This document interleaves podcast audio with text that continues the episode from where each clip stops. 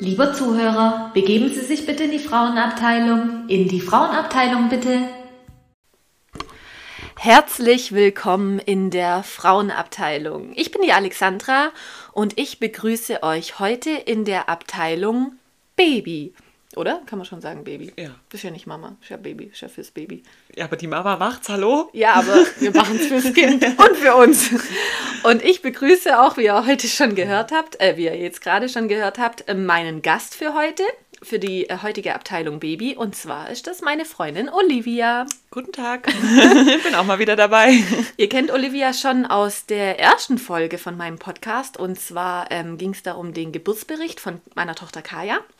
Und da ähm, hat äh, die Olivia auch mich unterstützt und auch so ein bisschen von sich erzählt. Und heute befassen wir uns mit dem großen, breiten Thema das Stillen. Das Stillen. Es ist ein sehr großes, heiß diskutiertes. Ähm, Jeder Ja. hat eine Meinung dazu. jeder hat eine Meinung zum Thema. Jeder hat Stillen. eine Meinung über eure Brüste.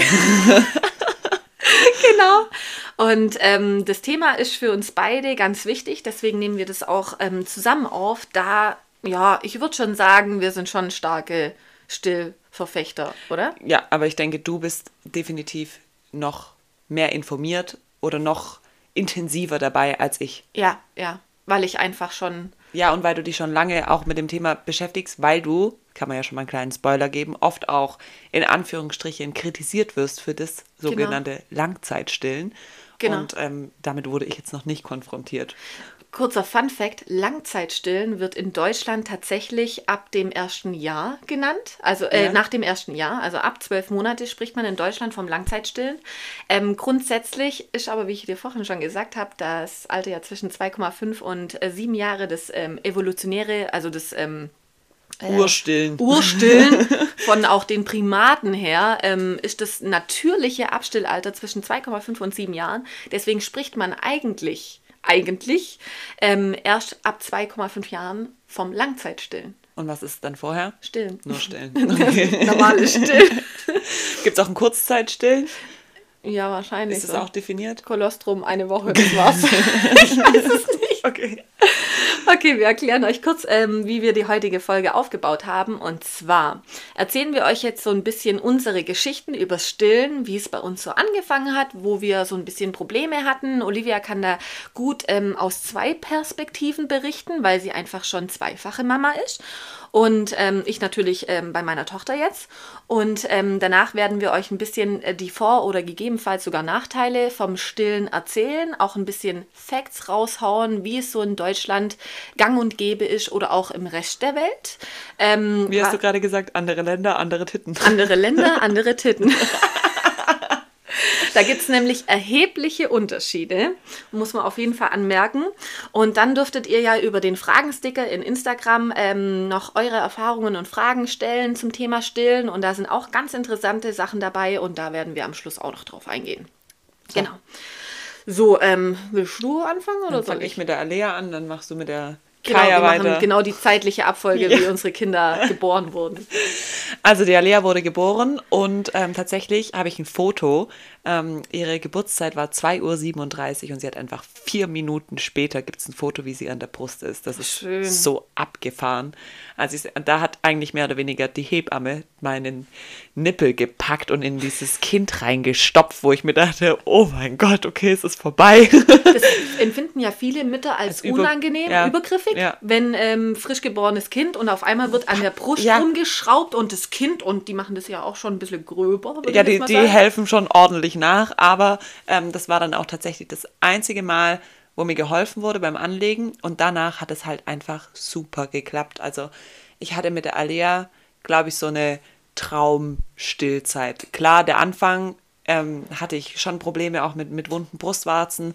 Da haben mich die Multimam-Kompressen echt gerettet. Die sind so Beste, geil. was es gibt. Die aus dem Kühlschrank. Ja. Oh mein Gott. Meine Einmal in der Mitte. Ja, einmal in der Mitte durchschneiden hat man eins für jede Brustwarze. Richtig geil. Und was ich vielleicht noch, kann man jetzt als Problem sehen, aber das hatte ich bei der Alea tatsächlich bis zum Schluss, dass immer, wenn ich die eine Seite gestillt habe, die andere Seite mitgelaufen ist. Immer. Immer, immer. Und ich konnte deshalb nie irgendwie Also ich musste immer Stilleinlagen tragen, auch nachts. Und das hat mich einfach genervt, weil dann hatte ich immer ein BH an nachts zum Schlafen. Das hat mich, also es war ein bisschen ätzend, aber das hat nie aufgehört. Ähm, und ich habe auch ganz am Anfang kurzzeitig auf der einen Seite dann mit Stillhütchen gestillt, weil die Brustwarze so wund war. Ähm, aber das konnte ich dann auch, also das hat die Alia total akzeptiert, als es dann auch irgendwann einfach wieder weg war. Und sonst hatte ich wirklich nie ein Problem und ich habe nie auf die Uhr geguckt. Ich habe einfach, mein erstes Ding war, wenn die Alea irgendwie mal äh gemacht hat, war mal, schauen wir mal, ob sie was trinken will. Das war Einfach. mein Go-To. So, also wenn, wenn sie geheult hat, wenn sie nervös war, wenn sie gestresst war, keine Ahnung, wenn sie nicht schlafen konnte, wenn sie wieder aufgewacht ist, als allererstes, egal wie lang die letzte Stillmahlzeit gerade her war und wenn es nur fünf Minuten waren, habe ich sie einfach wieder angelegt.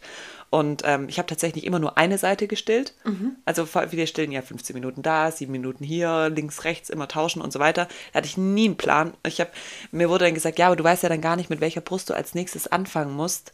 Weil, ähm, wo, also, Wo hast du aufgehört, Wo hast du aufgehört? Und ich, ich hatte keine Ahnung. Ich habe mir einfach so beherzt an die Brust gepackt. Hab so Welche gedacht, fühlt hm, sich dicker an? Welche fühlt sich praller an? Ich nehme die.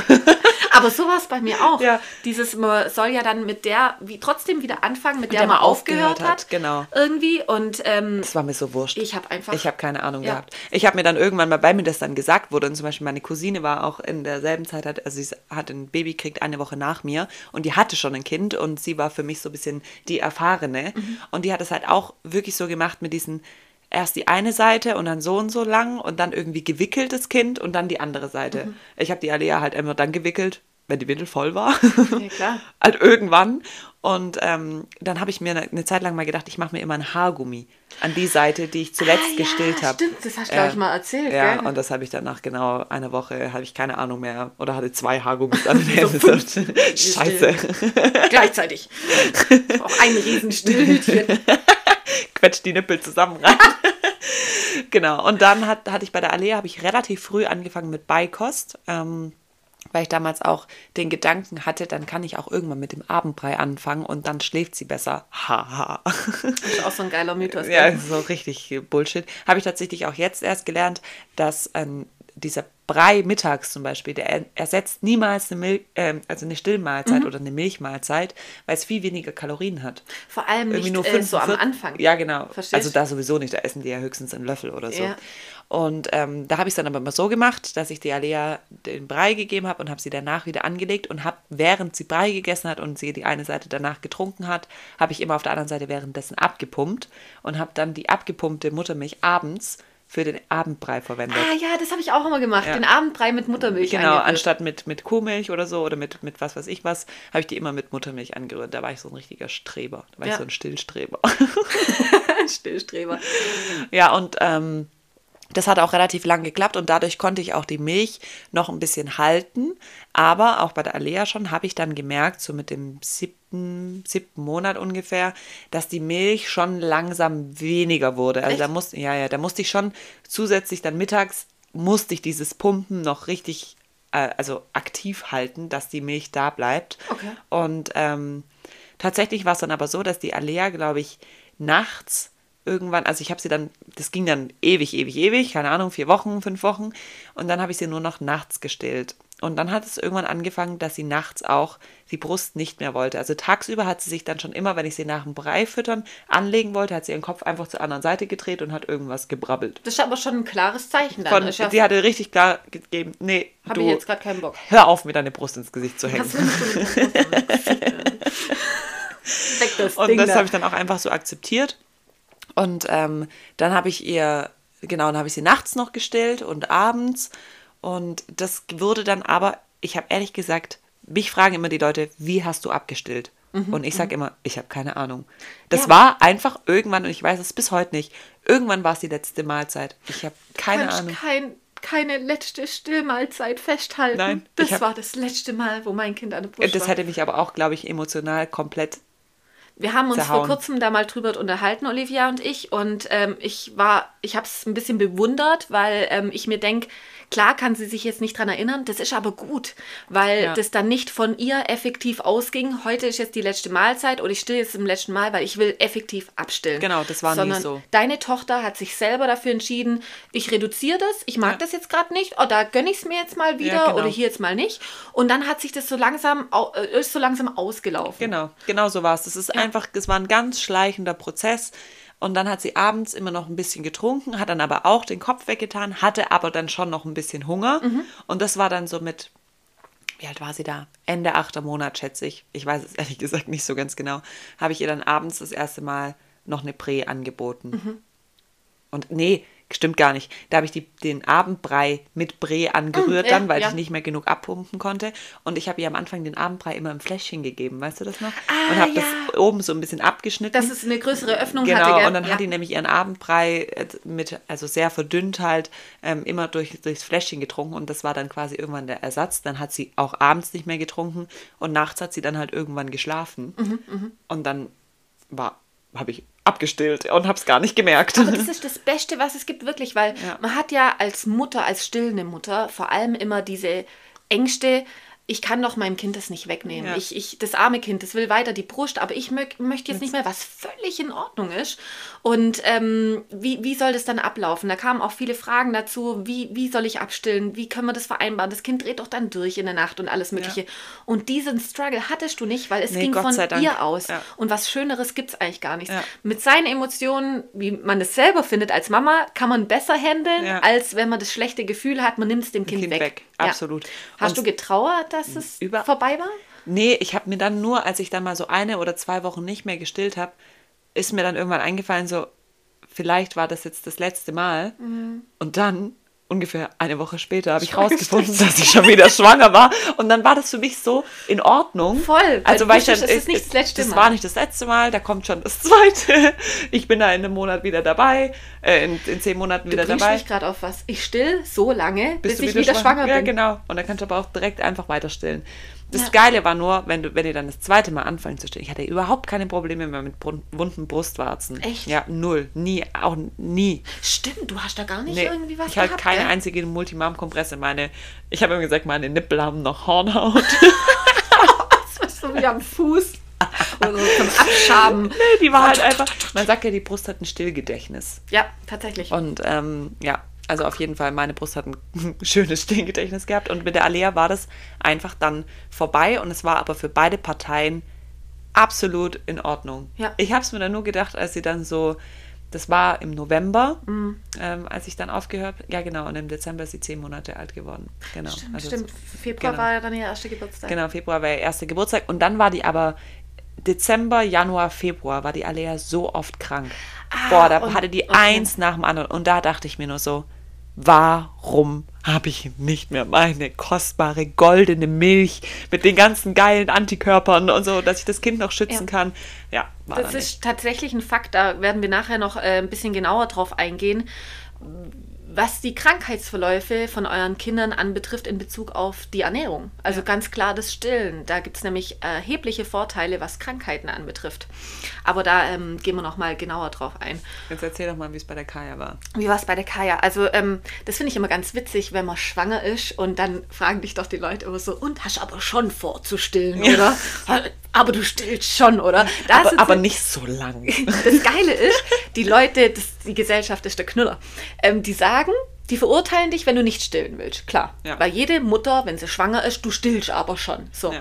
Sobald aber diese kostbaren sechs Monate vorbei sind, kommen sie alle wieder aus ihren Löchern und sagen, aber jetzt stillst du aber langsam ab. Jetzt hat sie ja genug gekriegt, oder? Aber du stillst nicht mehr, oder? Ja, genau. So, willst du Also- ein Glas Wein? Nee, ich still noch. Warum? Hä, wieso? Warum machst du das? Warum? Die ist doch schon alt genug. Ja, die Oh. hat doch schon Zähne. Die kann doch schon essen. Das ist doch das Zeichen, dass, Ja, dass ein klar, Kind nicht dass mehr es gestillt keine Milch mehr Genau, weil braucht. es hat Zähne. Genau. Und das ist das Witzige an der Gesellschaft. Du bist eine Kackmutter, wenn du nicht vorhast zu stillen oder nur sehr kurz stillst. Du bist aber auch eine viel zu Übermutter. Übermutter, wenn du länger als sechs Monate stillst. Ja. Also egal wie du es machst, du machst es falsch. Ja. Ja.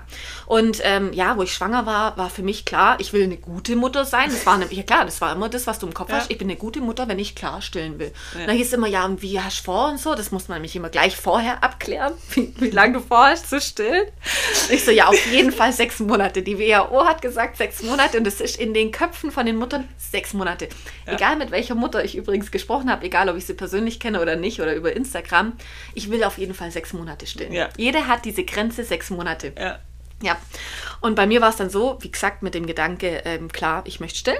Und du fügst dann immer noch dahinter dazu, wenn es funktioniert. Ja, Wenn es klappt, dann auf jeden Fall. Wenn So. ich kann, dann möchte ich gerne stillen. Genau. Und dann kam die Kaya zur Welt und ich bin ja da, da kann ich nämlich gleich noch was, ähm, einen Mythos auflösen. Ich bin nämlich gerade aus dem Kaiserschnitt-OP rausgekommen und zwar mit einer Vollnarkose. Dann sagen nämlich viele, oh, ich bin stillende Mama, ich habe eine OP vor mir oder äh, bin, betäub, bin betäubt beim Zahnarzt Mhm. oder lauter solche Sachen und lassen sich, haben dann Angst oder lassen es abklären, ob das geht. Oder So- stillen vorher ab. oder Bevor- stillen vorher genau, ab, weil sie weil Schiss Angst haben wegen dem Narkosemittel. Genau. So, das ist überhaupt kein Problem nach einer Vollnarkose, weil sobald du ja wieder aus der Narkose raus bist, kannst du ja nicht ein Narkosemittel deinem in Kind dir haben. Genau, weil du wirst ja wach, weil sie dir ein Antinarkosemittel, also ein Mittel gegen die Narkose spritzen und deswegen war es auch überhaupt kein Problem. Ich bin im Aufwachraum ähm, wach geworden und wurde direkt in den Kreissaal geschoben, war noch ein bisschen dizzy, so, äh, hä, wo bin ich gerade? Ah, mein Baby. ähm, hab Hallo gesagt und dann direkt angelegt und da waren die Ärzte dabei, da waren die Hebammen dabei und da hat niemand gesagt, um Gottes Willen, die Frau hat noch eine Vollnarkose. ja, nee, ich war ja wach. So, also das ist überhaupt kein Thema und ähm, geht natürlich auch super. Und dann habe ich angefangen zu stillen. Also der erste Kontakt dann nach der Narkose hat sofort funktioniert. Und ähm, dann die nächsten ein, zwei Tage war ich ein bisschen verwirrt. Und zwar, weil sie so selten getrunken hat. Und dann musste ich erst mal googeln und verstehen, auch von den Kinderkrankenschwestern, der Magen von so einem Neugeborenen ist so groß wie eine Erbse. Das Kind kann nicht die, den ersten Tag komplett an der Brust hängen, weil es trinkt einmal kurz, dann ist der Magen für den Tag voll. Ja. Und das Kolostrum ist wahnsinnig sättigend. Deswegen ist das auch so richtig gelb Ja. durchzogen. Das ist auch ein wahnsinnig hoher Fettgehalt. Das ist wirklich Gold sozusagen. Ja, aber das ist auch wirklich das Wichtigste. Ja. Das machen sogar die asozialen Milchbauern da draußen. Selbst die achten darauf, dass das Kälbchen als allererstes von der Mutter, auch wenn die Mutter, wenn, auch wenn sie schon getrennt sind, Ja. also die Kälbchen kommen ja sofort weg, dass die, die Biestmilch heißt das bei Ja. den Kühen, dass die die noch kriegen, weil sonst kannst du das Kälbchen eigentlich gleich in die Tonne kloppen. oh Gott, ist Aber das es wird schlimm. dann dafür halt zwei Wochen später in die Tonne gekloppt. Ach so, schön. Aber, wenigstens kriegst du aber noch Kolostrum. genau, das Voll war wichtig. von den Menschen, danke. ja, aber es ist wirklich so, das Kolostrum ist das Wichtigste, was es gibt in den ersten Stunden oder Tagen von, von so einem Neugeborenen und auch Frauen, ähm, die natürlich, es gibt ja viele Frauen, die sagen, hey, ich möchte nicht stillen, ist auch völlig äh, fein und okay. Und die sagen, ich möchte gleich im Krankenhaus die Abstillpille haben. Klar, gibt's auch. Und ich finde, da sollten auch weniger Kinderkrankenschwestern oder Ärzte im Krankenhaus diskutieren. Ja. Genau, weil viele sagen, ah, jetzt probieren sie es. Wenn das die Mutter nicht will, dann will sie es nicht, Punkt. Aber trotzdem wird empfohlen, das Kolostrum wenigstens ein drei paar Tage, genau. Bis der Milcheinschuss normalerweise kommt, das ist dann nach drei Tagen und Genau. so lange hat man Kolostrum. Und dass das wenigstens das Kind kriegt. Und ich glaube, die zwei, drei Tage, die hält man aus. die hält man aus. Also das können wir wirklich Ich glaub, das motivieren. macht auch jeder. Ja, Ausnahmen bestätigen die Regel, aber das sollte schon. Natürlich gibt es auch andere Möglichkeiten für jetzt zum Beispiel eine Mutter, die einen Unfall hatte oder während der OP irgendwas passiert ist, wo es einfach nicht möglich ist. Das klappt dann schon irgendwie. Aber grundsätzlich ist es was sehr Wichtiges und auch für die Immunabwehr für das Kind, das ist das Kolostrum wahnsinnig wichtig. Das wird auch zum Beispiel auf der Neo, als auf der Frühgeborenen-Station. Die pressen mit Ach und Krach irgendwie Mhm. fünf Tropfen von diesem Kolostrum aus der Mutter raus und geben das dem Kind mit so einem, also mit so einer Spritze. Spritze rein. Kann man tatsächlich auch spenden. Ja. Jetzt zum Beispiel bei, ähm, das klingt jetzt zwar hart, aber bei Totgeburten Mhm. oder ähm, jegliche andere Sachen, wo was passiert ist, dass Frauen ähm, ihr Kolostrum oder generell ihre Muttermilch dann vor allem für Frühgeborene ist das noch viel wichtiger als Ja. für ähm, äh, zum ähm, zeitgerechten Ja. äh, in, Man kann ja teilweise Kolostrum schon ein paar Tage vor der Geburt schon ausdrücken. Ey, ich hatte. Kolostrum schon in der äh, 20. Woche. Ja. Ja, ich auch. Weißt du noch, wo ich dir mal Bilder geschickt habe? Guck mal, mir läuft da so eine gelbe Suppe aus. ja, und das kann man sammeln. Das kann man tatsächlich auch sammeln, schon vor der Geburt. Aber wie gesagt, das sind, äh, da kann man sich nochmal genauer informieren. Da wissen die ähm, Frauenärzte und ähm, Kinderärzte auf jeden Fall besser Bescheid. Ich habe mir da immer die Frage gestellt, ob es nicht voll cool wäre, der Alea das Kolostrum von der Camille Ich auch noch weiß. zu geben. Ob es vielleicht Ob- dann so ein richtiger Booster Impfung ist oder sowas. Das war mal die Theorie. Die Theorie war, glaube ich, falsch, aber Ja, wieso nicht? Ich habe es auf jeden Fall nicht gemacht, aber ich habe, weil ich mich nicht nähert, weil ich glaube, jeder, jeden Arzt, den ich das gefragt hätte, gesagt, sind Sie noch ganz bei Trost. Wahrscheinlich wäre gar nicht groß was passiert, aber scha geschadet hätte es auf jeden Fall nicht. Wie ist denn das zum Beispiel, wenn jetzt eine Mutter noch ein Kind stillt, die Langzeit stillt? Ach so, du meinst Tandem stillen? Und ja, und dann das zweite Kind. Das ist interessant. Und dann Passt das sich dann- Kolostrum. ja. ja. wie passt sich das an? Kommt dann zwischendurch noch Kolostrum drei Tage lang fürs andere Kind. Das andere Kind schon so. so ein richtiges Michelin-Männchen. Boah, fettige Milch. Ähm, das ist eine gute Frage. Das würde ich gern mal nachfragen. Ja. Ich, ich frage das mal meine Frauenärztin oder meinen Kinderarzt. Das Viel Glück. interessant. was, was, was? Ihr Kind ist fast fünf. Hören Sie mal auf zu stillen. Nee. Auf jeden Fall, ähm, wie ging es dann weiter? Genau, ich glaube, ich hatte dann ähm, in der zweiten Nacht hatte ich ein bisschen Probleme beim Anlegen. Ähm, ich hatte einen extremen Milcheinschuss, also ich hatte wirklich richtig krankpralle Brüste und die Kaya war schon so ein bisschen, äh, also hat Ja. das nicht richtig so zu fassen gekriegt, weil alles schon sehr groß und prall war. Und dann kam in der Nacht, habe ich dann eine angepiept, eine Kinderkrankenschwester. Und es war halt so eine richtige Gabi, wo halt Ja. zack und rein und das dem Mund vom Kind, weißt du, So- richtig mit den Fingern aufgeklappt. Und dann, kennst du das, wenn sie dann den Kopf vom Kind nehmen und so richtig rein, sie kriegt doch keine Luft. Nein, das muss so sein. Und, du denkst so, der, der Kopf von dem Kind ist nur die Hälfte von der Größe von meiner Brust. von dem Nippel. Und das fand ich dann schon ein bisschen. Ähm, aber die haben mich tatsächlich in Nürtingen gefragt, darf ich? ja, ja. Die haben gefragt, ob sie die Brust anfassen darf. Und dann aber richtig. Und dann, dann wurde aber drauf rumgeknetet, als gäbe es keinen Morgen mehr. Ähm, ja, aber das hat dann äh, wirklich tatsächlich ein bisschen besser geklappt, weil ich habe das so ein bisschen zaghaft gemacht. Ja. Und ich habe nicht geschnallt, dass der Mund wirklich komplett offen sein muss und der ganze Warzenhof, also die Mamille in, oder halt mit der Mamille in also den alles, Mund, was braun ist. Genau, muss wirklich drin sein. Ich dachte immer, die, die, piekt da so ein bisschen wie so ein Vögelchen. Das hast du auch immer so, wenn du die Milch ausgedrückt hast, hast du auch immer nur Ich, vorne gell? an dem Ja. Ding rumgedrückt. Olivia hat immer mit ihrer Milch mich angestrengt. weißt du noch? Wo ich noch schwanger war, Also hat sie die- gesagt, guck mal, wie ich spritze. so. Nee, pass auf, das war so. Die Alex drückt so an ihrer Milch, also an ihrer Brust rum und dann kamen so zwei, drei Tropfen. Und ich gesagt, das ist, wo, wie, wie, guck mal, du musst so drücken. Mhm. Und hab halt mal den ganzen, den, also das ganze Ganzen Ding Lappen. ge genommen und gedrückt und dann kommt halt wirklich richtig Milch raus. Also eine Fontäne tatsächlich. Du hast aber auch richtig sprudelig. Also es war wie so, so ein Sektkorken nach dem Schütteln von so einer Champagnerflasche. Pum. Ah. Ähm, tatsächlich, ja, ich konnte es aber nicht so wie du, weil mir das so weh tat. Ja. Weil meine Brust immer so prall war. Ihr kennt es ja, wenn man echt pralle Brüste hat von der Milch, dann ist die so empfindlich, dass man schier nicht hinfassen kann. Ja. Und so war das, deswegen konnte ich da gar nicht so rumkneten. naja, Ja, klei- und dann- kleiner Ausflug. zum Spritzen, zum Milchspritzen. Und ähm, dann ging es dann besser. Ähm, bei mir hat es aber trotzdem, gab es noch ein bisschen Probleme im Krankenhaus und bei mir ging es auch ziemlich schnell mit wunden Brustschwarzen. Also ich war da nicht so gesegnet, dass es alles so ähm, reibungslos verlief. Ich habe dann auch schon im Krankenhaus angefangen mit ähm, Stillhütchen zu stillen. Das hat besser funktioniert.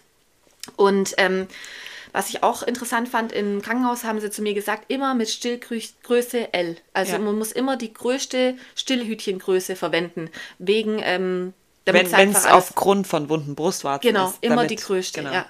Und dann hatte ich die Ella ähm, von, keine Ahnung, was das war. Look, glaube ich, sind die. Ja, oder, Mom. ma, ja, genau. Und ähm, dann hat es gut funktioniert und das habe ich auch dann daheim so gemacht. Und dann habe ich immer mal wieder probiert ohne Stillhütchen, hat auch geklappt, aber es tat mir einfach so scheiße weh. Boah, der, Also es war wirklich wund bei mir. Ich war dann, äh, ich hatte ja ein mobiles Wochenbett, weil ich keine Hebamme hatte. Und immer wenn ich dann halt ähm, in der Station war, im Krankenhaus für die Hebammenbetreuung, ähm, haben sie es dann angeguckt und haben gemeint, ah, schon kritisch, wenn es weiß wird vorne. Ja. Weißt du, so richtig weiß. Das Ja. bedeutet, dass es schon so leicht zu mir hat mal eine gesagt, dein, deine Brustwarze sieht aus wie ein Blumenkohl. Das ist nicht gut. Ich so, okay, wow, Ich danke. weiß, was du meinst, Ja. wenn's so. Grisselig. Oh, ja. Und ähm, da gibt es auch Möglichkeiten dann, aber sie hat gesagt, bei mir geht es noch einigermaßen. Ich habe dann auch ähm, mit den Salben, Lani, Lani, Lancino. Genau.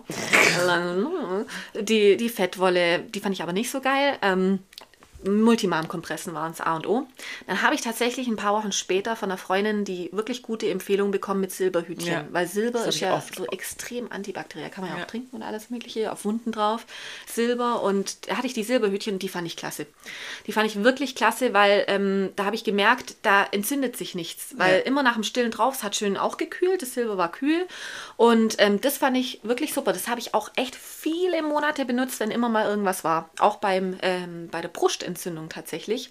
Man kann ja auch eine Brustentzündung kriegen durch diese wunden Brustwarzen, also durch diese, nicht durch den Milchstau, sondern wirklich durch Bakterien, die in diesen Mikrorissen von der Brustwarze Was reinkommen. es ganz oft gibt, ist die Sor. Der Oh, Sorpilz oh, vom ja. Kind auf, auf die Mutter. Das sieht zurück, richtig, ja. das könnt ihr mal googeln, das sieht richtig heftig aus. Ja. So eine Pilzinfektion. Gibt es aber auch gute Cremes dann dagegen, wo es schnell eingedämmt werden kann. Infektor Sor. Du kennst es. Ja, das sind halt solche, das ist halt das. Also, wenn ich jetzt gerade auch mit Anahita drüber gesprochen habe, äh, wo ich zum Beispiel meine schlimme Brustentzündung hatte und alles, das sind dann wieder die Nachteile vom Stillen. Die Ja, hast klar. du natürlich mit Fläschchen nicht. Da hast du halt schon ein bisschen Nee, Geficke. da hast du aber dann halt einen Sterilisator, der nicht tut. Ja. Oder du hast, du hast dieses Fläschchengeficke, das ist viel das schlimmer. Geld, Ja. du, wie teuer Pränahrung ist, Ja. ist schon heftig. Ja. Genau, aber es hat auf jeden Fall alles trotzdem im Stillen gut bei mir funktioniert. Ich hatte immer mehr Milch, als ich gebraucht habe.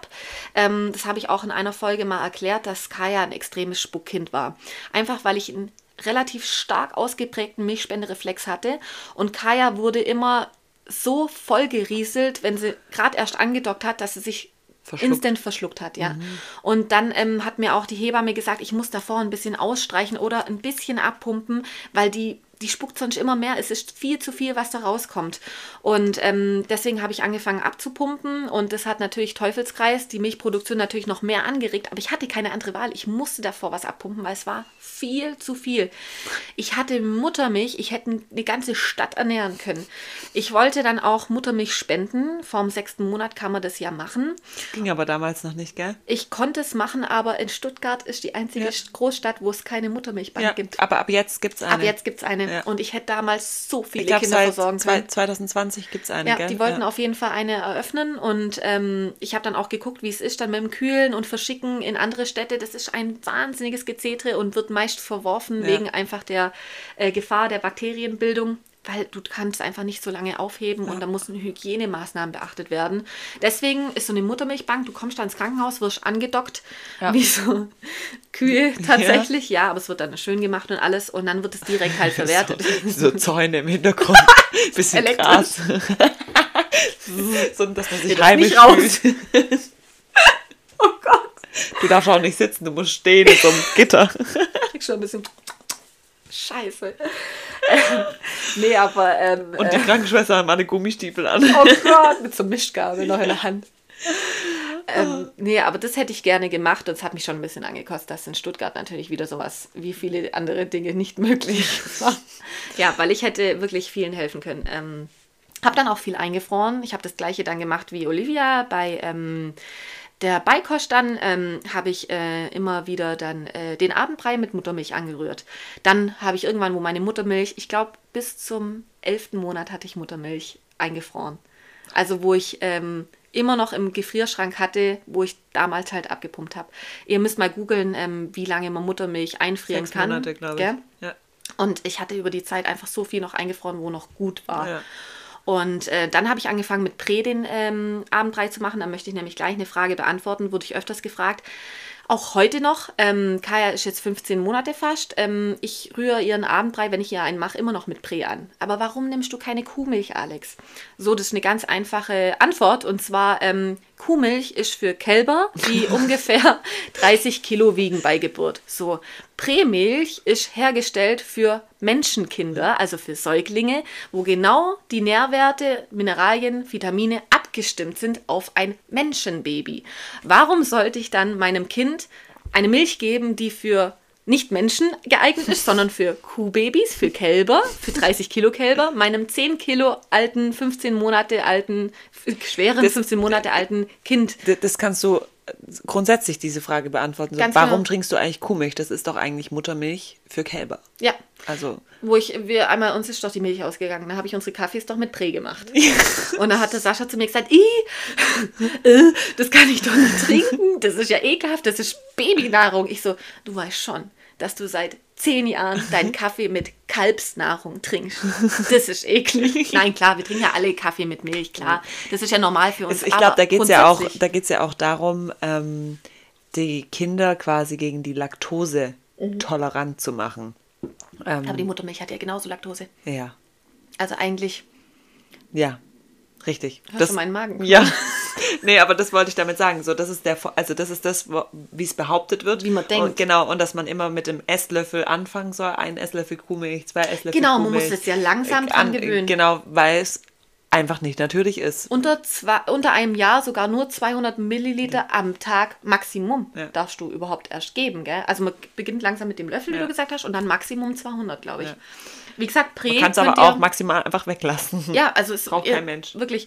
Ich habe auch ähm, gehört, dass welche dann, wenn sie abstillen, nach anderthalb oder zwei Jahren, also echt spät, und das Kind ja schon lang keine Milch Mehr braucht. vom, vom Körper ja. her eigentlich mehr braucht, ähm, um versorgt zu sein, geben manche noch Kuhmilch in der Nacht, wo ich mir dann denke, ja, dann kannst du ja gerade Prä geben. Ja. Wieso Kuhmilch? Warum wird das toleriert als keine Babynahrung mehr, sondern normal, Ja. wenn doch die Pränahrung eigentlich das Gesündere wäre? Genau, also bei der Alea war das, oder ist es immer noch so, dass die Alea sagt oft abends Milch Mhm. und will eine Milch, meint aber Fläschchen. Mhm, Es ist vollkommen wurscht, was da drin ist. Manchmal merkt sie es, dass nur Wasser Echt? drin ist. Und dann sagt sie, nein, Milch. und wenn ich, ich hatte halt ewig keine Milch da, weil ich ja die Kaminich noch nicht damit, und dann hatte ich einfach Ja. keine Prämilch mehr zu Hause. Und dann habe ich so ein so ein Sugar, so 10 Milliliter Kuhmilch genommen, weil das hatte ich halt zu Hause und habe es mit Wasser aufgefüllt, dass ja. es halt weiß Ja, war. aber das, das geht ja Und trotzdem. ähm, so kann man das Kind ein bisschen verarschen, aber man braucht, ja, um ehrlich zu sein.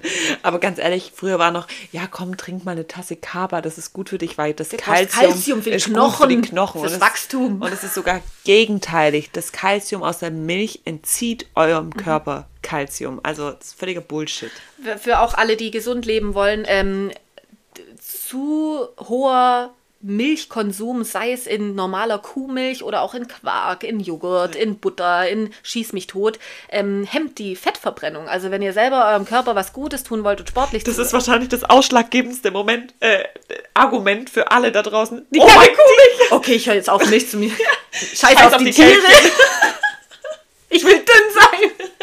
nee, aber tatsächlich, Milchprodukte hemmen die Fettverbrennung. Ja, und Milchprodukte, ganz, ich habe neulich wieder ein, ein Ihr Video kriegt gesehen. Pickel davon, es macht eine schlechte Haut. Ja, die armen Tiere. Ihr kriegt, die äh, haben zusammengebundene Füße. Ach Gott, hör auf, ich kann sowas gar nicht hören. Das ist einfach furchtbar. Ich habe das, hast du das äh, Reel Übrigens, gesehen, wo ich dir geschickt habe, wo die Kuh mit den So zusammengeschnürten läuft, ja. Beinen da entlang läuft. Ja. Und der Euter, die kann ja fast nicht mehr Nee, gehen. die haben lauter Euterentzündungen. Das ist, es ist wirklich eine Schande, dass es es überhaupt gibt. Olivia und ich sind beide diesem Thema Kuhmilch so empfindlich gegenüber, seit wir ein Kind haben und Ja. stillen. Die einzige Kuhmilch, die ich kaufe für zu Hause, für Gerichte zum Beispiel oder für, wenn man mal was backt oder weil mein Mann halt auch Kuhmilch Ja, mag. die Männer, und die halt- sind da immer Ja, die sind ein bisschen schwieriger einfach zu... Also ich, wir haben auch schon eine Zeit lang wirklich einfach nur Hafer oder Soja Mhm. gehabt, aber er vermisst es halt, wenn er mal einen Cappuccino trinken will oder so.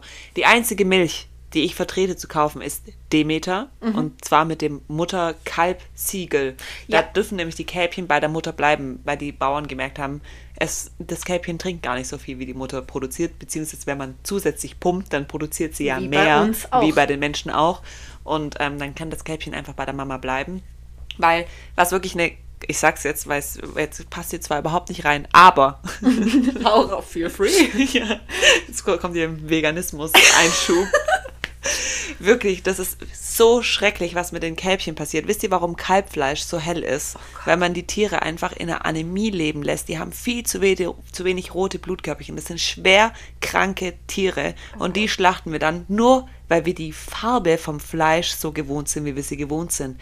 Und kotzen. 90 Prozent der Kälbchen kommen mit vier Tagen in einem, also mit vier, vier Tage alt, kommen die nach Afrika und Co., weil unsere deutsche Gesellschaft keine Verwendung für dieses Kalbfleisch hat und über 50 Prozent sterben auf der Fahrt in irgendeinem Scheißtransporter. Ihr müsst Also mal wirklich, überlegen, das, ist- sind.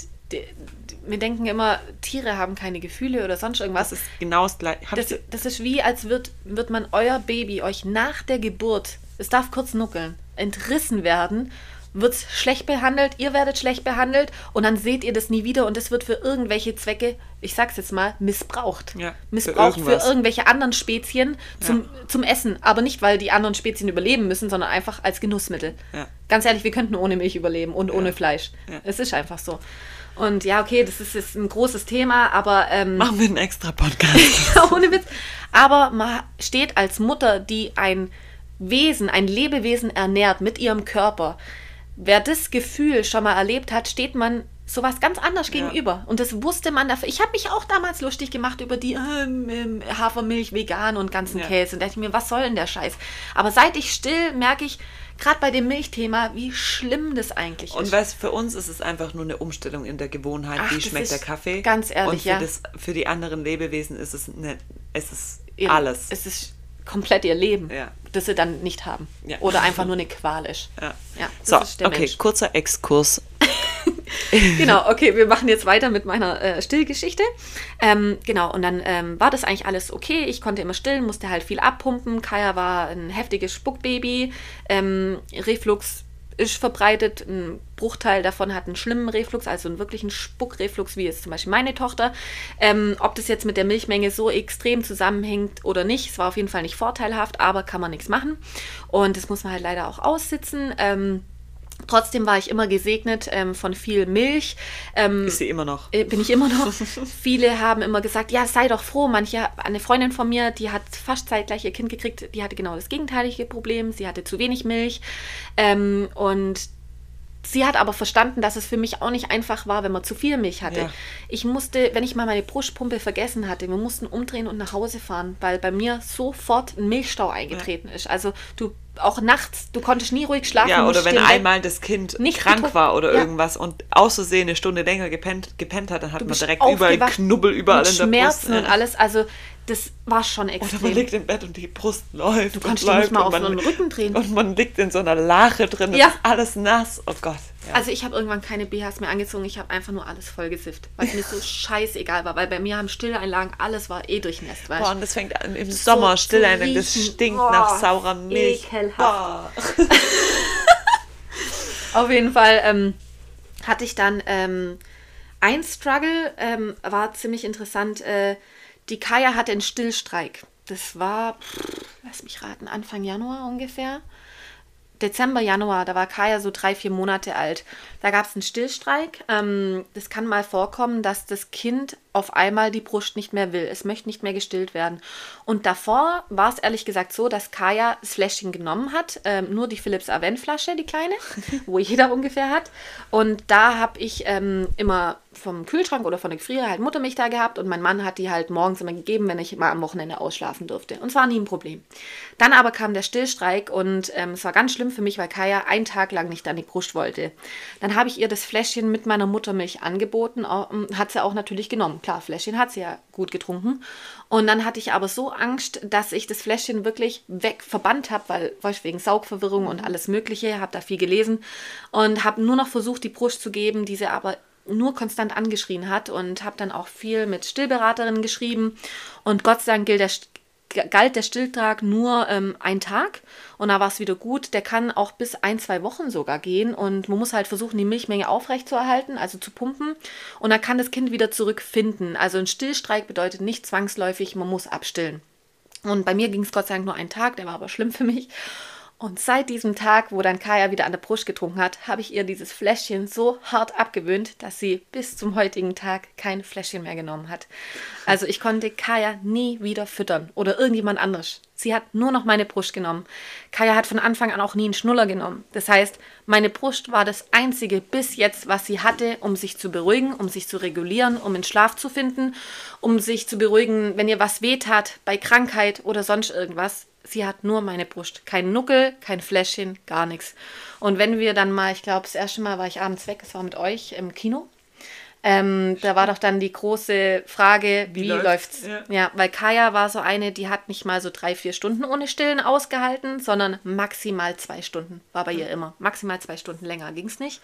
Und ähm, ich habe auch so ein bisschen immer die zwei Stunden eingehalten, weil wegen dem Spucken. Also ich habe es dann auch immer, wenn sie davor ein bisschen gequengelt hat, trotzdem noch ein bisschen rausgezögert, weil ich wusste, wenn sie noch zu viel hatte, dann spuckt sie noch mehr, wenn der Magen noch ein bisschen zu voll ist. Oder wenn ich zu lang warte, dann habe ich wieder zu viel zu Milch, dann trinkt sie zu hastig. Also es war immer so ein Balanceakt, wo zum Kotzen war. Es war so kräftezehrend, ähm, dass das irgendwie alles funktioniert hat mit dem Spucken. Und auf jeden Fall ähm, hat sie seitdem nichts mehr genommen. Und dann hat, glaube ich, der Sascha dann, ähm, wir haben so einen Becher gekauft, so einen Mandela wo man Neugeborene füttert, Mhm. so zum Rausdrücken. Das war das Einzige, mit der er sie irgendwie füttern konnte, als wir dann im Zur Kino waren. Zur. Überbrückung, bis ich wieder heim war. Also es war schon sehr schwierig bei einem Kind, das keine Flasche und keinen Schnuller nimmt, ähm, das zu handeln. Hat sich dann alles Gott sei Dank ähm, entspannt bei Beikoststart. Ich finde, bei Beikoststart ändert sich richtig viel und wird entspannter. Die Beikost an sich nicht zu verabreichen, aber das drumherum. Ähm, ich habe mit einer Followerin ähm, sehr viel in der, ähm, in der Zeit geschrieben, die ein bisschen nach mir ihr Kind bekommen hat und auch dieses Spuckproblem hatte. Weil es kann man erst nachvollziehen, wenn man ein richtiges Spuckkind hat. Weil sie hat auch immer gesagt, ja, mein Kind spuckt auch ein bisschen. Nein, Ja. was ein richtiges Spuckkind ist, wollt ihr nicht wissen. Und ähm, sie hatte halt so eins wie ich und ich habe ihr immer gesagt, warte bis zur Beikost, du brauchst nicht mehr lange, dann wird alles besser. Und bei ihr hat es auch dann Ja. einen Monat nach der Beikost schlagartig. Bei mir war es von heute auf morgen, war das Spucken weg. Ich Krass. glaube mit fünf Monaten, fünf, sechs Monaten. Und das war weltverändernd. Vor allen Dingen auch, was deine Waschmaschine angeht. Ja, ey, ich hatte 50 Pipi-Tücher. Das sind ja die einzigen, wo saugen, die Pipi-Latz-Tücher. Ja. 50 habe ich von denen. Und die waren ständig in Gebrauch. Ich habe am Tag 12, 15 Stück gebraucht. Ja. Boah. Richtig heftig. Aber die kotzen sich auch manchmal dann selber in die Augenhöhle und so, weißt du, wenn die, die nach oben ko kotzen und dann kommt es zurück ins Bei der Gesicht. Kaya kam es manchmal durch die? Nase gleichzeitig. Oh, Willen. Und dann, wenn du es jetzt so schnell hochgehoben hast, Wupp, über die alles. Rocky. Deswegen war der so dick in der Zeit. Das ist so geil bei einem Hund, immer wenn die Camille auch über die Schulter kotzt, dann werden die direkt dahinter. so eklig, aber die finden das Die mega finden so geil. Richtig lecker. Oh. Ja, und ähm, bei der Beikost ist dann so, ähm, viele denken nämlich auch, ja klar, ich ersetze sofort eine Stillmahlzeit oder das bedeutet abstillen, das ganze Tohuwabo. Nein, ähm, wir haben es gerade eben schon besprochen vor dem Podcast. Ähm, Beikost heißt Beikost, weil es beiläuft, also nebenher läuft. Ja. Es wird beim, bei der Kost Beigefüttert. Beigefüttert, also genau. es wird dazu gefüttert. ähm, Food under one is just for fun. Das heißt, die Hauptnahrung im ersten Jahr, wirklich bis zwölf Monate, ist Milch. Sei es Muttermilch oder Pränahrung. Keine Kuhmilch. Keine Kuhmilch. Stopp. Storno. ähm, niemand ähm, muss eine Mahlzeit komplett in irgendeiner Zeit.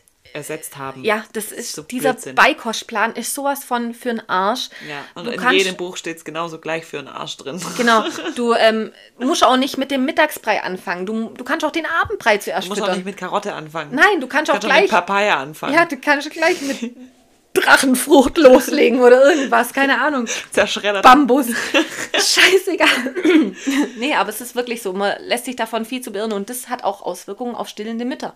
Weil sie dann denken, oh, jetzt gebe ich aber schon seit sechs Wochen, aber die trinkt trotzdem noch Milch an ja, der oder Brust. danach dann noch als, aber das ist Das ist völlig normal. Ein Kind darf vorm Brei Milch trinken, während dem Brei und danach und das so viel wie es will. Es hat nichts damit zu tun, ob es satt wird, ob es den Brei nicht mag oder ihr nicht gut gekocht habt oder ob es ein Gläschen ist oder frisch zubereitet. man, Nein. Man, man denkt ja immer so, okay, ich fange jetzt mit der Beikost an und gebe das erste Mal Brei. Mhm. Was machen denn? Dann wollen wir Mütter, dass die Kinder das möglichst gut essen und sagen, Ja. Mhm. oh ja, jetzt hat sie richtig Hunger, jetzt gebe ich es ihr. Und soll ich euch was verraten? Dann ist das Kind auf gar, gar keinen Fall irgendwas. Weil es viel Bock. zu hektisch ist, weil es einfach nur satt werden will und denkt, was soll die Scheiße jetzt mit dem Löffel? Ja. Und Die Camille hat sich den. Löffel genommen, weil schon dran gesaugt und dran gezogen. So. Dann- Vorm Beikoststart musst du stillen oder Fläschchen fü- geben. Genau, einfach davor ein bisschen was geben, dann füttern, wenn das Kind eigentlich schon so halb gesättigt ist, aber zufrieden ist, nicht hektisch ist und dann danach immer noch mal Milch anbieten, ob es auch satt geworden ist. Weil wie gesagt, so eine Pastinake hat in so einer Breikonsistenz einfach viel, viel weniger Kalorien als Ja, eure Mutter. natürlich.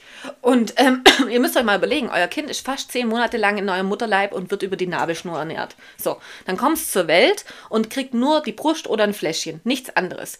Und dann mit vier, fünf oder vielleicht auch erst sechs Monaten, kann ja jeder wie er will, machen, ähm, mit der Beikost. Und dann soll es von heute auf morgen eine komplette Mahlzeit. Mahlzeit reinzwängen. Der Darm, die ganzen Organe, die packen das doch noch gar nicht. Langsam und nimmt euch da den Druck raus. Wir sind jetzt völlig vom Thema abgeweicht Ja, und reden nur über die Beikost. Ja, scheißegal, aber wirklich, und wenn das auch mal eine Woche lang gut geklappt hat und dann klappt es nicht mehr, dann hört Scheißegal. einfach eine Woche lang auf. Man muss, man denkt Ja. dann immer so, oh, jetzt habe ich angefangen. Und jetzt muss geht's ich nicht mehr zurück. Ja, es gibt kein Zurück mehr. Jetzt hat sie wieder zu viel Milch Scheiße. getrunken. Die, ich habe eine Mahlzeit wieder durch eine Milchmahlzeit ersetzt. Ich Was mache ich Brei jetzt? mehr, morgen ist Sonntag. Oh, scheiße. Was mache ich denn jetzt? Äh, aufs Feld und ernten. Keine Ahnung. Ähm, Das ist totaler Quatsch. Ich habe nämlich so auch gedacht. Ich habe mir einen Mordsplan, das findet ihr auch noch in meinen Highlights. Kennst du mal Highlights mit den Tabellen? Auch Jesus so. Gott. Und ähm, dann äh, hatte Kai eine Impfung, ähm, die wo immer am meisten bei uns reinhaut, ähm, Sechsfach und Pneumokokken. Und dann wollte sie natürlich nicht diesen Scheißlöffel mit dem scheiß Pastinakenbrei futtern nach ihrer Impfung und wollte nur noch die Brust. Und ich, mein Gott, ich habe jetzt so lange schon mit dem Brei probiert. Jetzt ist alles für den Arsch. Ich kann neu Ja. anfangen. Ich brauche ein neues Kind. Es ist komplett. Es, ich muss, ich Kind. muss von vor. Ich bin, ich bin, ich bin eine Rabenmutter. Nein.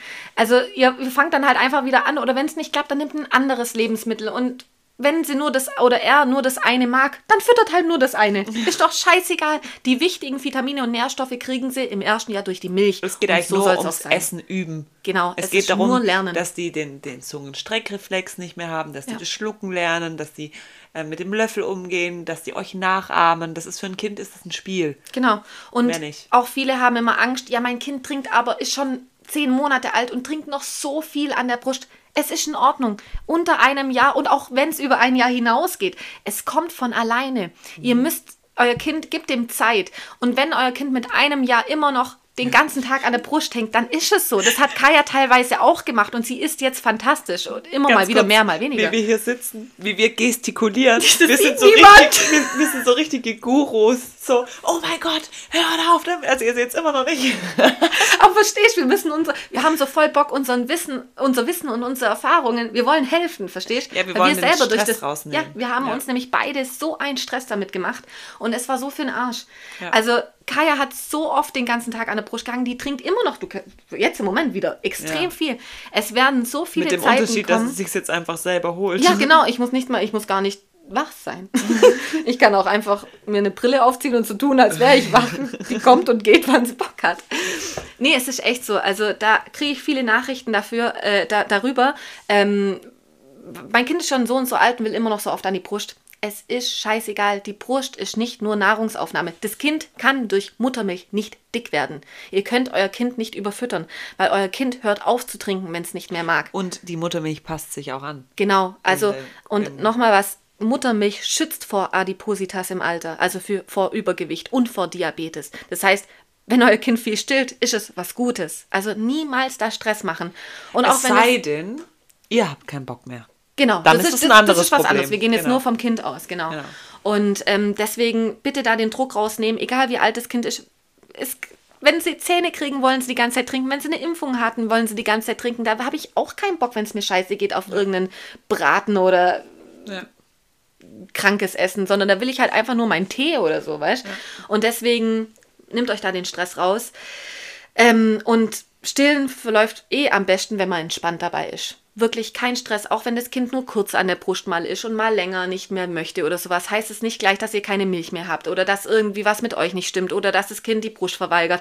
Das ist immer ein Auf und Ab. Also es Ja. kann so viel, wir gehen darauf auch gleich nochmal näher ein, ein wenn es ähm, dann doch in eine andere Richtung verlaufen kann, wie bei Olivia. Aber so kurzzeitige Änderungen im Verlangen von einem Kind, wie es an die Brust will, ist völlig normal. Ihr trinkt ja auch nicht immer jeden Tag genau die gleiche Milliliteranzahl an Wasser oder irgendwas. Es sind Bedürfnisse. So. Und durch Stillen wissen wir ja schon, das predige ich auf meinem Kanal, glaube ich, jeden Tag. Ähm, Stillen ist nicht nur Nahrungsaufnahme, Beruhigung, Assoziation, alles Mögliche und vor allem Nähe und Geborgenheit. Das hat immer meine Mutter zu mir gesagt. Ähm, ich wurde zwei Jahre gestillt von meiner Mutter und bin ich auch sehr froh drüber. Meine Mutter hat das in den 90ern gemacht und hat sehr viel Kontra gekriegt und ich bin mega stolz, dass sie das so durchgezogen hat.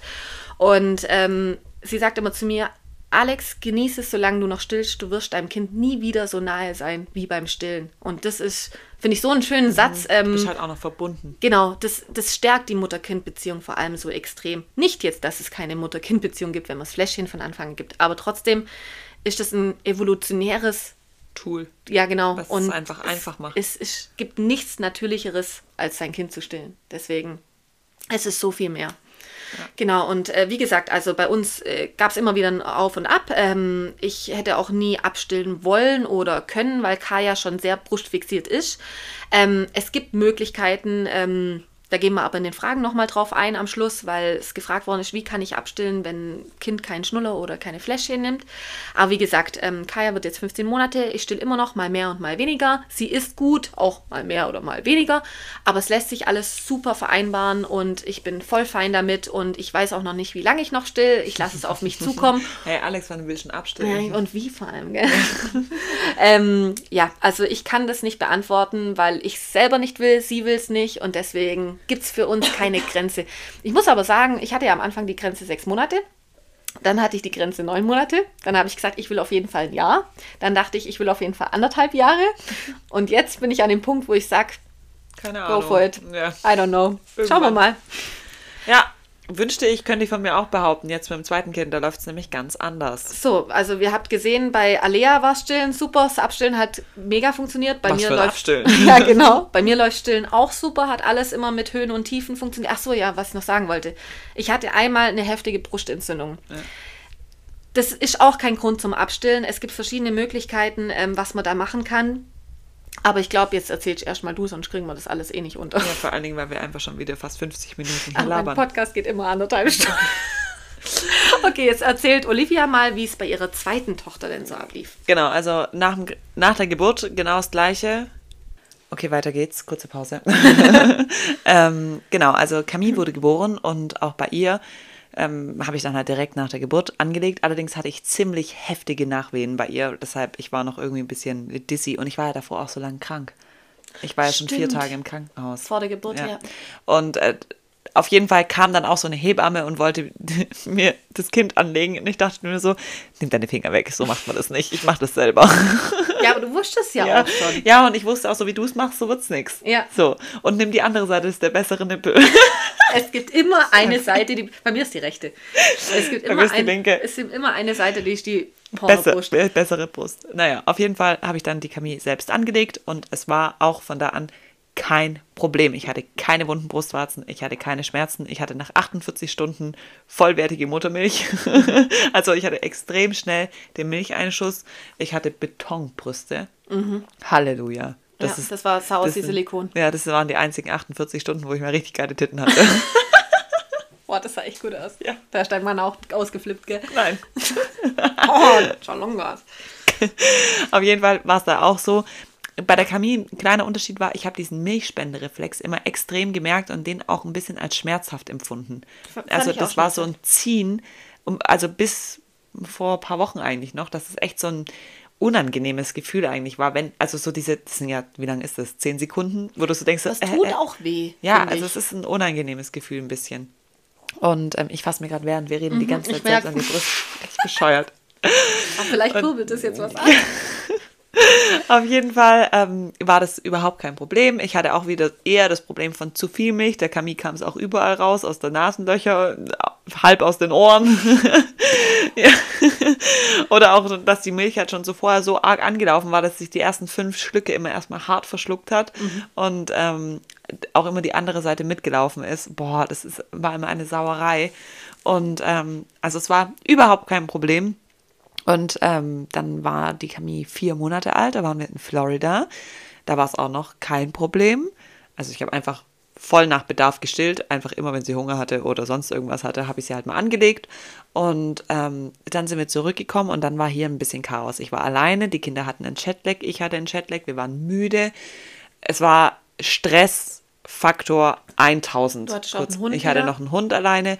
Also es war wirklich, und dann war von, also die Alea hat schlecht geschlafen, ich habe eigentlich keine Nacht gepennt. Und zwei Tage, nachdem es sich dann eigentlich wieder von meiner, also vom Gefühl her wieder ein bisschen eingependelt hatte, war schlagartig einfach die Milch weg. also ich hatte einfach plötzlich dieses Ziehen nicht mehr. Ich hatte keinen Milchspendereflex mehr. Oder vielleicht noch bei einer von acht Stillmahlzeiten am Tag. Oder von fünf, keine Ahnung. Ähm, ich weiß ehrlich gesagt nicht, in welchen Abständen ich still. Ich, hab- ich gucke irgendwie nicht auf die Uhr. Der muss ja auch nicht. Also, vielleicht so. Still nach Bedarf. Ja, genau. Und ähm, aber sie wurde auf einmal nicht mehr satt. Und ich da, dachte zuerst, was hat sie denn? Was hat sie denn? Okay, Wachstumsschub, okay, vielleicht Chatlag verschoben, irgendwie kommt zwei Tage später. Also ich habe mir alles Mögliche erstmal ausgedacht, warum sie denn jetzt auf einmal nicht mehr trinkt. Und ähm, ich hatte sowieso eine Woche später einen Impftermin ähm, beim Kinderarzt und ähm, dann habe ich ihr irgendwann mal abends, weil sie nur noch gebrüllt hat und auch die Brust dann angefangen hat anzuschreien. Also sie hat dann immer so zwei Stücke getrunken, gebrüllt, zwei Stücke getrunken, gebrüllt. Und ich habe ihr dann irgendwann, habe ich ihr ein, Fläschchen gemacht und weil ich die Dosierung nur von, von 200 Milliliter auswendig kannte, habe ich ihr 200 Milliliter Pränahrung gegeben und habe sie angeboten und sie hat es weggezogen und hat danach wieder so geschlafen, wie sie vorher geschlafen hat. Die Camille hat nämlich eigentlich mehr oder weniger von Geburt an fast durchgeschlafen. Also mhm. von zwölf bis fünf auf jeden Fall mal. Und ähm, dann hat sie auf einmal wieder so gut geschlafen und dann war es kein Problem mehr. Und tagsüber hat dann die Milch immer gereicht und ähm, dann habe ich gedacht, okay, ich versuche das jetzt. Ich pump, ich lege alle Stunde an, immer links, rechts, links, rechts. Alles dafür machen, dass man mehr Milch kriegt, mehr Essen, vermeintlich im Kopf auch dumm gedacht, mehr trinken, auch wenn man damit nur die Blase mehr füllt und so weiter und so weiter. Habe versucht, den Stress rauszunehmen, habe den Hund nochmal abgegeben zu einer Betreuerin für vier Tage, weil ich alleine war. Ähm, die Alea durfte bei meiner Mutter übernachten. Ich war Haut auf Haut gekuschelt, nackt gebadet, alles, alles. Und ähm, es ging manche Tage und manche Tage war es aber wieder so, dass sie die Brust angeschrien hat. Und ähm, dann habe ich immer mal wieder Pränahrung, dann abends nach dem Stillen, also nachdem ich dann wirklich beide Seiten, solange sie eben dran trinken wollte, dran getrunken hat, habe ich es ihr nochmal angeboten und sie trinkt immer fast 200 Milliliter. Und dann war ich nach einer Woche, ähm, nachdem das angefangen hat, auch beim Kinderarzt und da hat man dann schon gesehen, dass das Gewicht von ihr halt stagniert ist. Mhm. Und stagnieren ist jetzt erstmal nicht kein, äh, ja, nicht ein Skandal, also ist jetzt nichts dramatisch. Das ist kein Indiz, dass es jetzt, dass sie jetzt hungert. Genau, aber ähm, sie ist halt von der Perzentile schon auf von irgendwie der, was weiß ich, 50. auf die 15. Perzentile mhm. runtergerutscht. Und ähm, dann habe ich, ich probiere es weiter immer noch, dass ich ähm, zusätzlich pump und häufig anlege. Aber ich sage es auch, wie es ist, ich habe auch fast keine Nerven mehr das, weil ich einfach noch ein zweites Kind zu Hause habe. Mit dem ersten Kind ist es was anderes. Da kann man dann sagen, okay, ganzer Fokus auf dieses eine Kind. Ja. Ich lege an, ich sitze nackt im Bett, ich kuschel.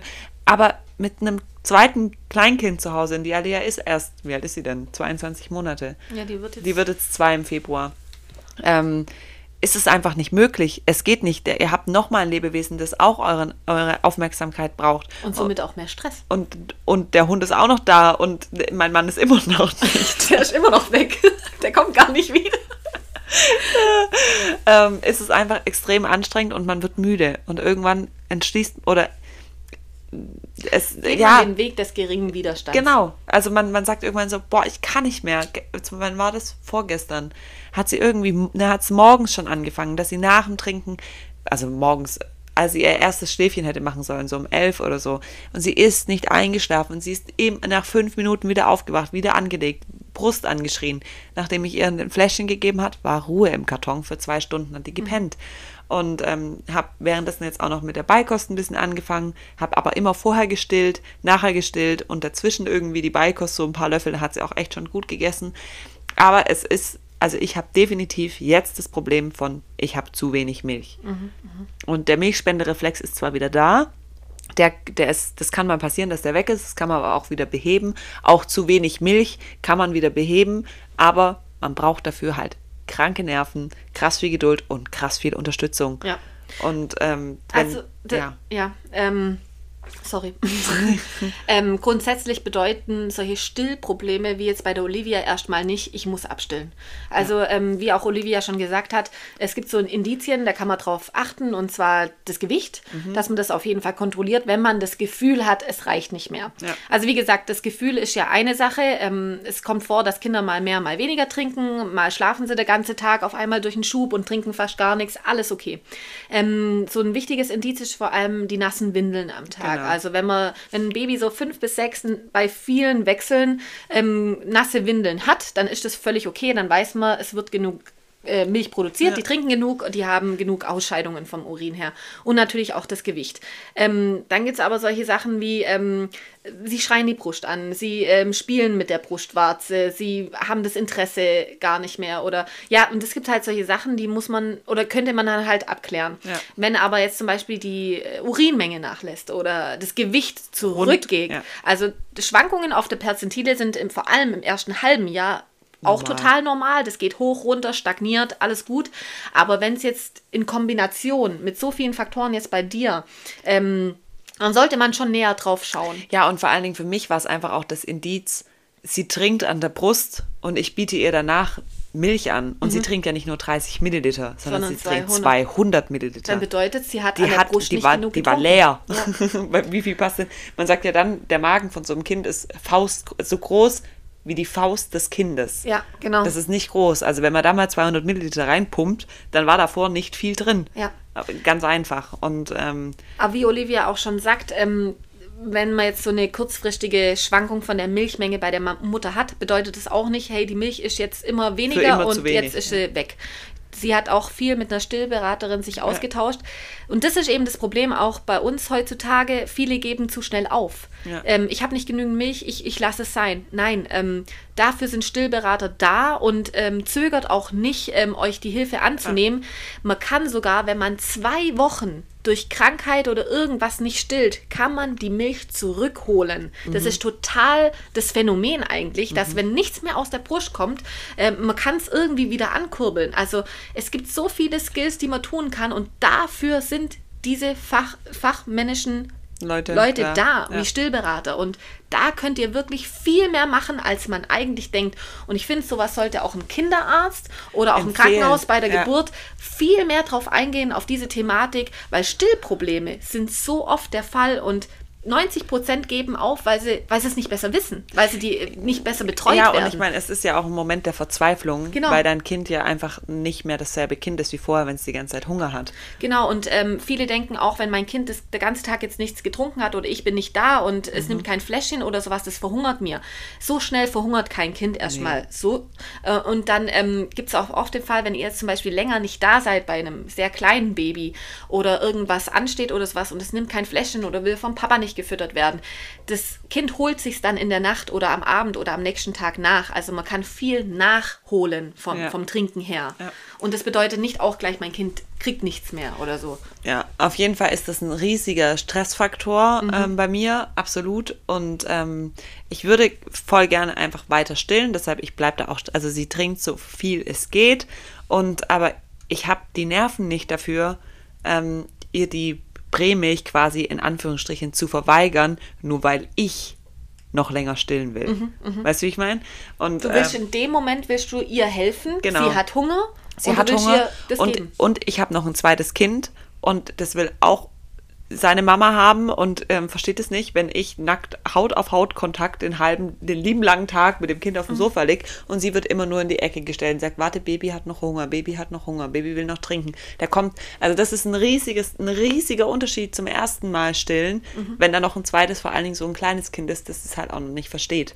Und vor allem ist es eine Phase, wenn ähm, es Probleme beim Stillen gibt, wo die Mutter eine wahnsinnige Unterstützung braucht. Ja. Und das ähm, müsst ihr euch irgendwie holen. Holen, Ja, also da müsst ihr auch wirklich drauf bestehen, sei es vom Partner, sei es von den Großeltern oder egal, auch von Freundinnen oder sonst irgendwas, aber diese Symbiose zwischen Mutter und Kind beim Stillen, das braucht wahnsinnig viel Feingefühl. Und wenn man unter Stress steht und Stresshormone ausgeschüttet sind, tut es das wahnsinnig hemmen. Und deswegen ist eigentlich ausgewogene Ernährung, ähm, Entspannung, äh, Sachen, die einem gut tun, gerade viel Körperkontakt ist so Ja. wahnsinnig wichtig. Aber wenn man keine Unterstützung hat, wo soll man sich wo dann soll man holen? hernehmen und wo soll man sich auch irgendwann die Energie. Also Genau. was bei mir noch dazu kommt, ähm, was nämlich bei der Alea damals dann auch so war, als ich die Alea aufgehört habe zu stillen, also als die Milch immer weniger wurde, hatte ich mein äh, weniger Gewicht als vor der Schwangerschaft und das ist jetzt schon nach vier Monaten der Fall, Mhm. was definitiv mit dem Stresslevel einhergeht. Aber ich glaube, also ich habe das Gefühl,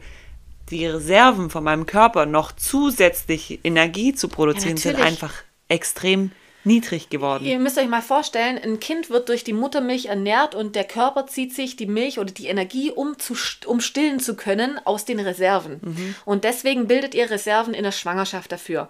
In der Stillzeit braucht ihr aber eigentlich noch mehr Reserven, Ja. als ihr in der Schwangerschaft habt. Ja. Das heißt, ähm, klar, jeder denkt immer, kann nicht sein, weil ich nehme ja ab durch Stillen. Ihr müsst mal überlegen, in den ersten Monaten verbraucht ihr 500 bis 700 Kalorien am Tag nur durch Stillen. Das heißt, ihr müsst aber zusätzlich über diesen Kalorien ja noch mehr essen oder mehr zu euch nehmen. Und es bedeutet nicht, Süßigkeiten zu essen, damit ihr einfach zunehmt, sondern wichtige Nährstoffe, gesunde, gesunde Vitamine, Mineralien, Das dass ist euer das. Körper erstmal versorgt ist. Genau, ich habe jetzt einen Plan gestern angeguckt, ähm, wie man sich in der Stillzeit ernähren müsste und dann sehe ich, was man essen soll. Und, Und was man meinen. zusätzlich, aber zum normalen Essen, Ja. zusätzlich zum stillen essen sollte.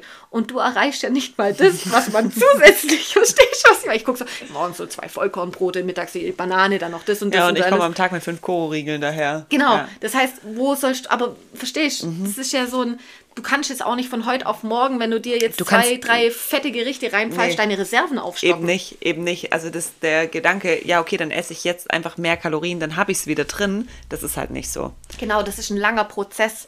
Und das, wenn es zum Beispiel Olivia über mehrere Wochen und Monate sich jetzt ausgewogener ernährt, Ich bewusster ja ernährt, Hochkalorisch essen. hochkalorisch Ja. essen, vor allem richtiges Essen, also wertvolles Essen, nicht jetzt Scheiße, weißt Ja.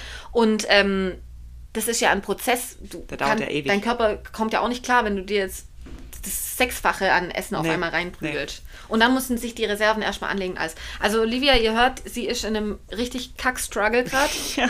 ähm, Bin mal gespannt, Ja. wie es ausgeht. Aber auf jeden Fall, es gibt Schwierigkeiten und es ist aber auch so, muss man auch sagen, wenn ihr dann euch irgendwann dazu entscheidet, ihr geht den Weg des geringeren Widerstands, weil ihr einfach sagt, ich habe keinen Bock mehr, ja, dann müsst ihr euch dafür nicht rechtfertigen. Nein. Also man, man hat dann immer direkt so das Bedürfnis zu sagen, ja, ich gebe jetzt Bre, weil. ja, so. oder oh nein, jetzt muss ich eine Prä geben. Ja, scheiße, wie soll ich denn das so, jetzt ich sagen? es eigentlich ja, genau. nicht. Ja. Sondern es ist dann halt so und dann kommt man auch damit klar. Und das, wie, das Stillen an sich geht eigentlich, oder was ihr dem Kind füttert, sagen wir es mal so, geht niemand was an, außer euch und das Kind. Ja, Und so. ähm, wie ihr euch nachher entscheidet, ist ganz allein eure Entscheidung. Und ähm, da hat die Gesellschaft oder die Verwandten oder die Freunde keinen Funken mitzureden. Also Ja. das ist nachher ist es eure Entscheidung. Ihr könnt euch Tipps holen, ihr könnt euch austauschen, ihr könnt eure, wenn ihr ein Problem habt, das besprechen und so, aber letztendlich ist es eure Entscheidung und da sollte man sich für nichts schämen. Ja, es geht niemandem was an. Ja. Und so, du weißt es am besten, was dein Kind Genau. braucht und was dein Kind will. Und, Und- euch beide muss es Genau, gehen. und auch wenn die Gewichtszunahme stetig wäre und die sechs Windeln äh, nass am Tag hat,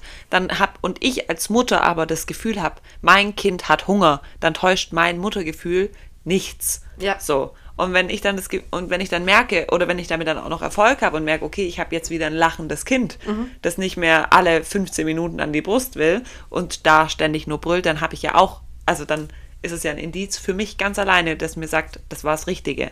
ja, Aber was jetzt nicht heißt, dass man es nicht trotzdem probieren kann, wenn man es noch möchte. ja. Genau. So, jetzt gehen wir mal. So, wir mussten uns kurz, kurz, kurz, kurz schließen.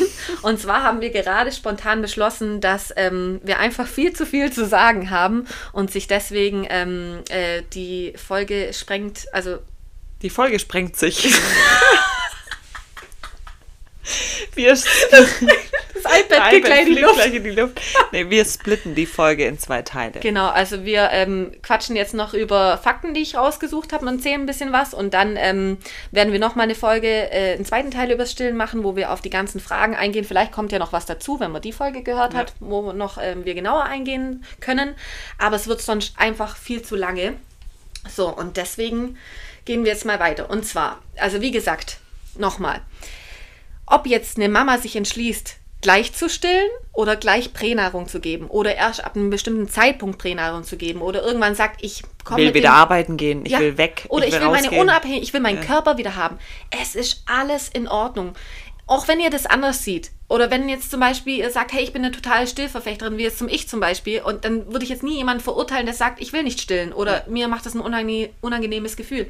Es gibt sogar ähm, einen medizinischen Fakt, und zwar gibt es ähm, äh, ein Gefühl, das ausgelöst wird beim Stillen bei manchen Frauen, wo negativ ist. Jedes Mal, wenn die ihr Kind stillen, kriegen sie ein negatives Gefühl und empfinden Wut, Traurigkeit und Unang Unannehmlichkeiten. Ähm, das gibt einen Fachbegriff dafür, mir fällt er aber gerade nicht ein.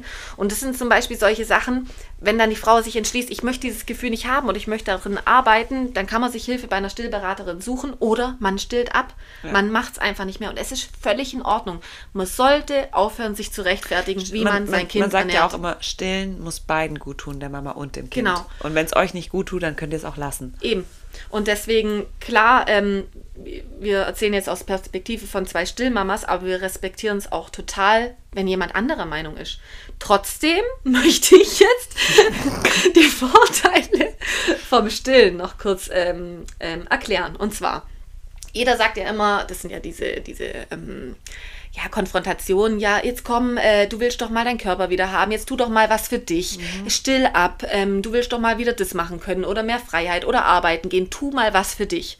So, und jetzt sage ich euch eins, wenn es jemand zu euch sagt, was ihr nämlich für euch tut, wenn ihr stillt. Das ist, bedeutet nämlich nicht, ihr tut immer nur dem Kind was Gutes, klar, in erster Linie schon. Aber jetzt habe ich mal ein paar Facts, was ihr euch damit Gutes tut, wenn ihr stillt. Als Konter zum Beispiel. Und zwar, wenn ihr anfangt, euer Kind zu stillen, bildet sich die Gebärmutter schneller zurück, als wenn ihr nicht stillt. Oh ja, und zwar so rasant mit jedem Mal so kranke Nachwehen. Oh mein Gott, beim jedem Vor Mal allem anlegen. nach der Geburt direkt. Du kriegst ähm, diese Ausschüttung von Oxytocin, Ja. ermöglicht es, dass ähm, die Gebärmutter sich kontrahiert, genau ja. kontrahiert. Bei mir war das so heftig wie im Kaiserschnitt. Oh, Das hat dann noch mal richtig ähm, gerüttelt. Genau, also das ist wahnsinnig schmerzhaft, aber das bedeutet, es tut sich was. Ähm, und das bildet sich einfach krankhaft schnell zurück. Ähm, ich habe wenig Sport gemacht, bis zu gar kein Sport und auch wenig Rückbildung. Ich war dann beim Frauenarzt, äh, jetzt vor kurzem bei der Krebsvorsorge, und meine Frauenärztin hat meinen Gebärmutterstand überprüft und hat gemeint, man sieht nicht, dass ich überhaupt mal schwanger war oder ein Kind gebärt habe, weil ich nicht mal ein Millimeter einer Gebärmuttersenkung aufweise oder irgendwas. Weißt du, wann das bei mir war? Fünf Wochen nach der Geburt. weißt du das noch? Das war bei der Nachsorge. Aber mein Frauenarzt gesagt, das ist, als wären sie nie schwanger gewesen. Genau. Also erstmal diesen Nachsorgetermin, wie, da war meine Gebärmutter wieder nur so faustgroß oder wie sie auch halt sein sollte. Und jetzt ähm, nicht mal eine Senkung oder dass auch irgendwie die Blase beeinträchtigt ist oder ähm, äh, das, der Beckenboden oder Mhm. irgendwas. Viele haben ja auch mit Inkontinenz zu kämpfen oder sowas. Durchs Stillen beugt ihr Inkontinenz vor. Also hier dieses auf dem Trampolin springen und da geht mal Du was in die grad wie Hose. Gandhi. So krasser Verfechter. Wisst ihr was? Aber ich finde, das muss man erzählen. Ich, man ich, sagt, ich schenkte Alex jetzt so eine Kutte und so eine, so eine Holzkette mit so, einem, mit so zwei runden Ich versuche Brüsten voll die vorne Leute, dran. ich bin so ein richtiger Still-Scientologe. Nennt mich Tom Cruise vom Stillen.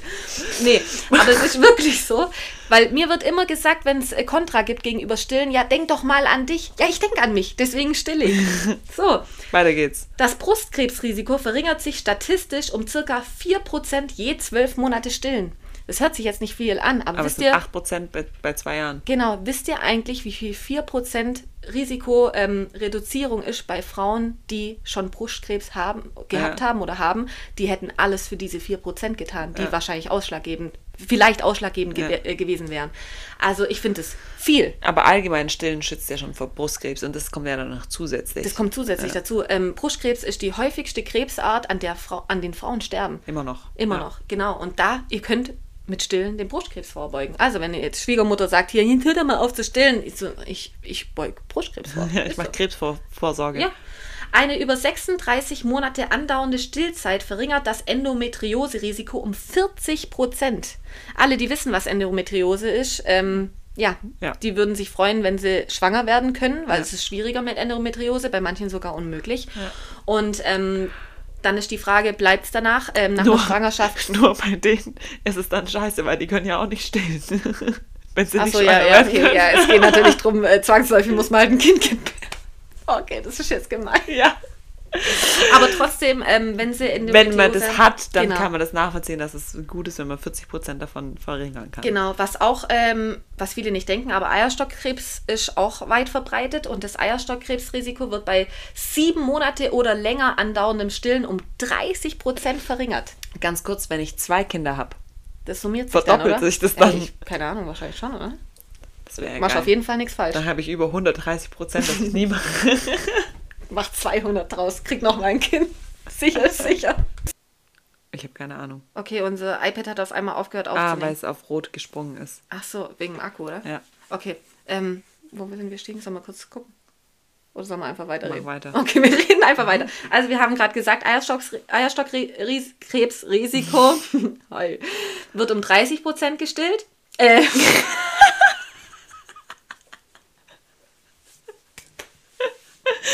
Reduziert. Ich still meinen Eierstockkrebs. ich kann nicht. Das Eierstockkrebsrisiko wird bei sieben Monate oder länger andauerndem Stillen um 30% verringert. So. Je länger die Stillzeit andauert, desto geringer wird das Risiko für Bluthochdruck. Vor allem im Alter ist es dann ähm, extrem wichtig. Das Risiko für Diabetes mellitus, Diabetes Typ 2, ähm, verringert sich Der um heißt die. Mellitus, das schreibt man mit zwei L. Kurzer Klugscheißer. Bei mir heißt es mellitus, okay. Das hört sich an wie Vorname. Du bist der Mellitus. Gut. Okay, Olivia hat recht. Diabetes Typ 2 verringert sich um die Hälfte bei einer Stillzeit von über zwölf Monaten. Boah. Ihr müsst euch überlegen, 50% reduziert ihr an Diabetes Typ 2 zu erkranken, wenn ihr stillt, wenn ihr ein Jahr lang stillt. 50%! Das ist richtig viel. Stillt zwei Jahre und ihr kriegt nie Diabetes Typ 2. Das ist jetzt die Frage, ob sich summiert. Natürlich, da steht von über zwölf Monaten. Ja, eben. Wir gehen einfach, es ist gut. Es ist gut. So. Stillen reduziert das Risiko einer frühen Menopause, finde ich auch wichtig. Wobei, frühe Menopause, ich denke es mir jetzt schon so, es könnte jetzt eigentlich anfangen. Ich Boah, weißt Bock du, wie schlimm Scheiße. manche Meno Menopause ist? Ja, mit halt, Hitzewallungen Ja, und... meine Mutter ganz schlimm. Oh, ist gerade drin? Ja. Oh, meine Mutter ist auch schon durch. Das, das sind die richtig Ja. kratzbürstig teilweise. sogar. ähm, äh, bla bla bla bla bla, genau. Ich glaube, das war's schon, oder? Hier habe ich noch was. Vorteile für die Mutter durch das Stillen wird durch die Ausschüttung Rückbildung Ge Gebärmutter beschleunigt. Das haben wir auch schon gesagt. Das war bei mir der Fall, was einer Gebärmuttersenkung oder einer Inkontinenz vorbeugt. Oxytocin hat eine positive Auswirkung auf die Stimmung der Mutter und wirkt stress- und schmerzlindernd. Auch interessant. Jetzt, wenn ich das nächste Mal zum Lasern gehe, nehme ich die, An äh, die Anahita. Stockst die Anahita beim Lasern an und die Frau Kaus, oder wie heißt sie? Ich so, so haben sie wieder die Anahita zum Stillen dabei, damit es nicht so weh tut.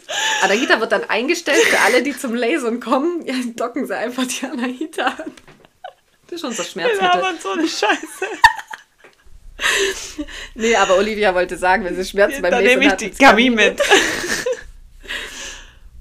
Ähm, genau, und jetzt, ähm, das jetzt haben wir kurz mal die Vorteile ähm, für die Mutter gesagt. Also es gibt noch viel mehr Vorteile, aber einfach nur, dass ihr wisst und auch ein Konter habt, wenn euch irgendjemand, ja, belehren will, Ja. wie nervig das Stillen denn Sag einfach, Mutter mir ist. tut hinfallen nicht mehr weh, du Opfer. ich still währenddessen. nee, aber es gibt so Kannst viele mich foltern bis zum. Umfallen. Wir machen die Schraubzwinger meinen Daumen nix aus. Ich still.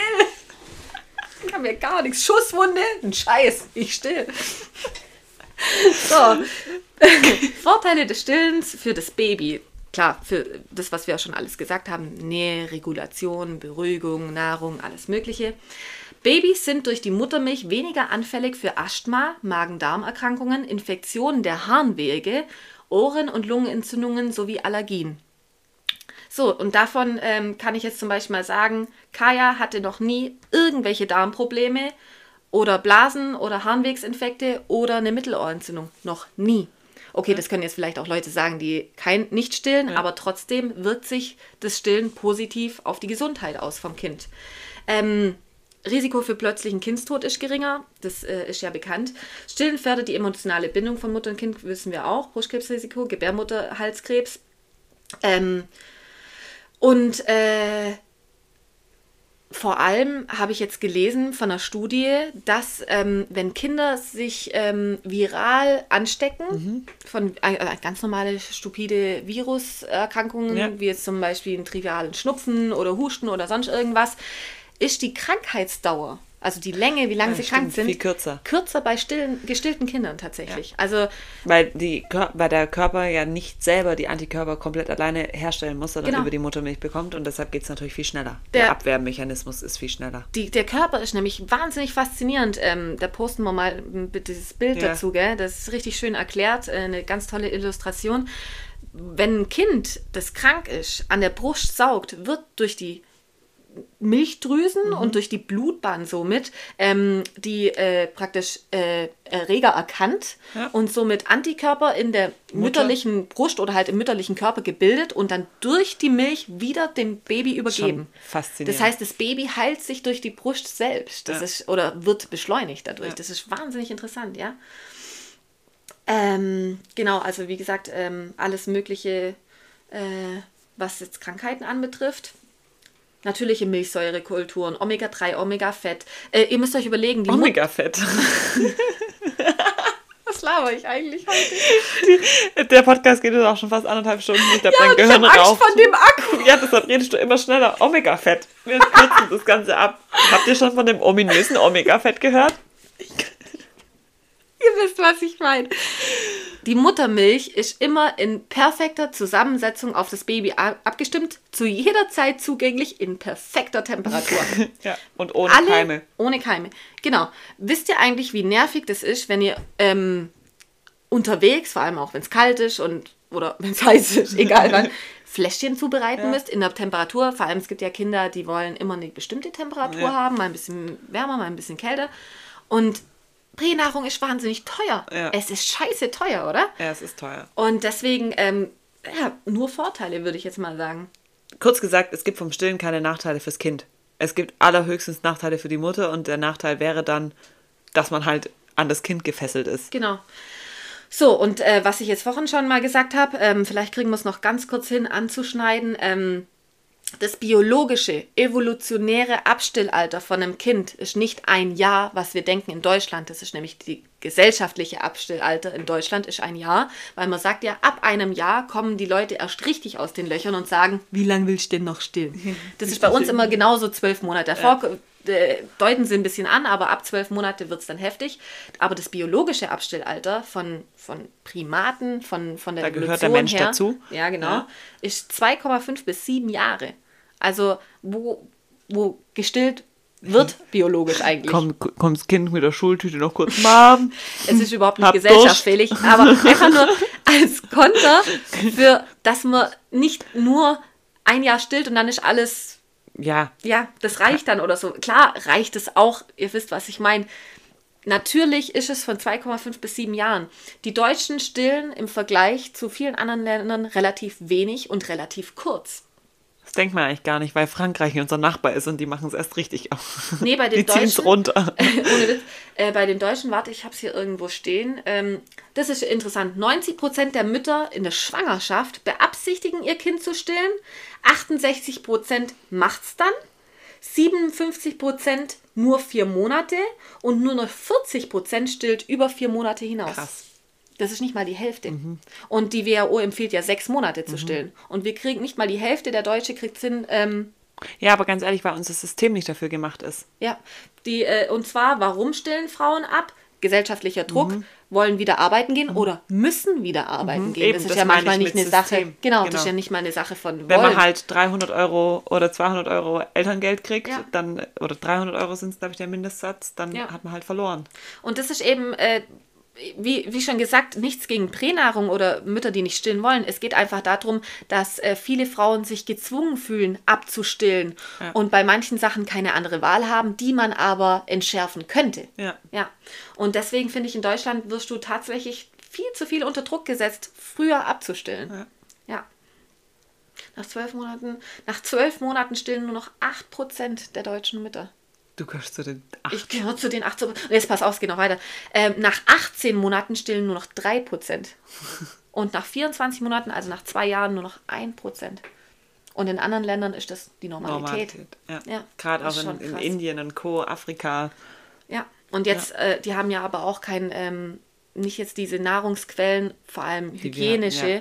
ähm, um ein Kind frühzeitig auch an Brei oder andere Prä Nahrungsmittel. gibt's gar nicht. Genau, genau. Also da muss man natürlich ähm, auch zu Industrieländern jetzt unterscheiden, Ja. die jetzt ähm, da Aufgestellt, gut aufgestellt haben. sind, Genau. ja.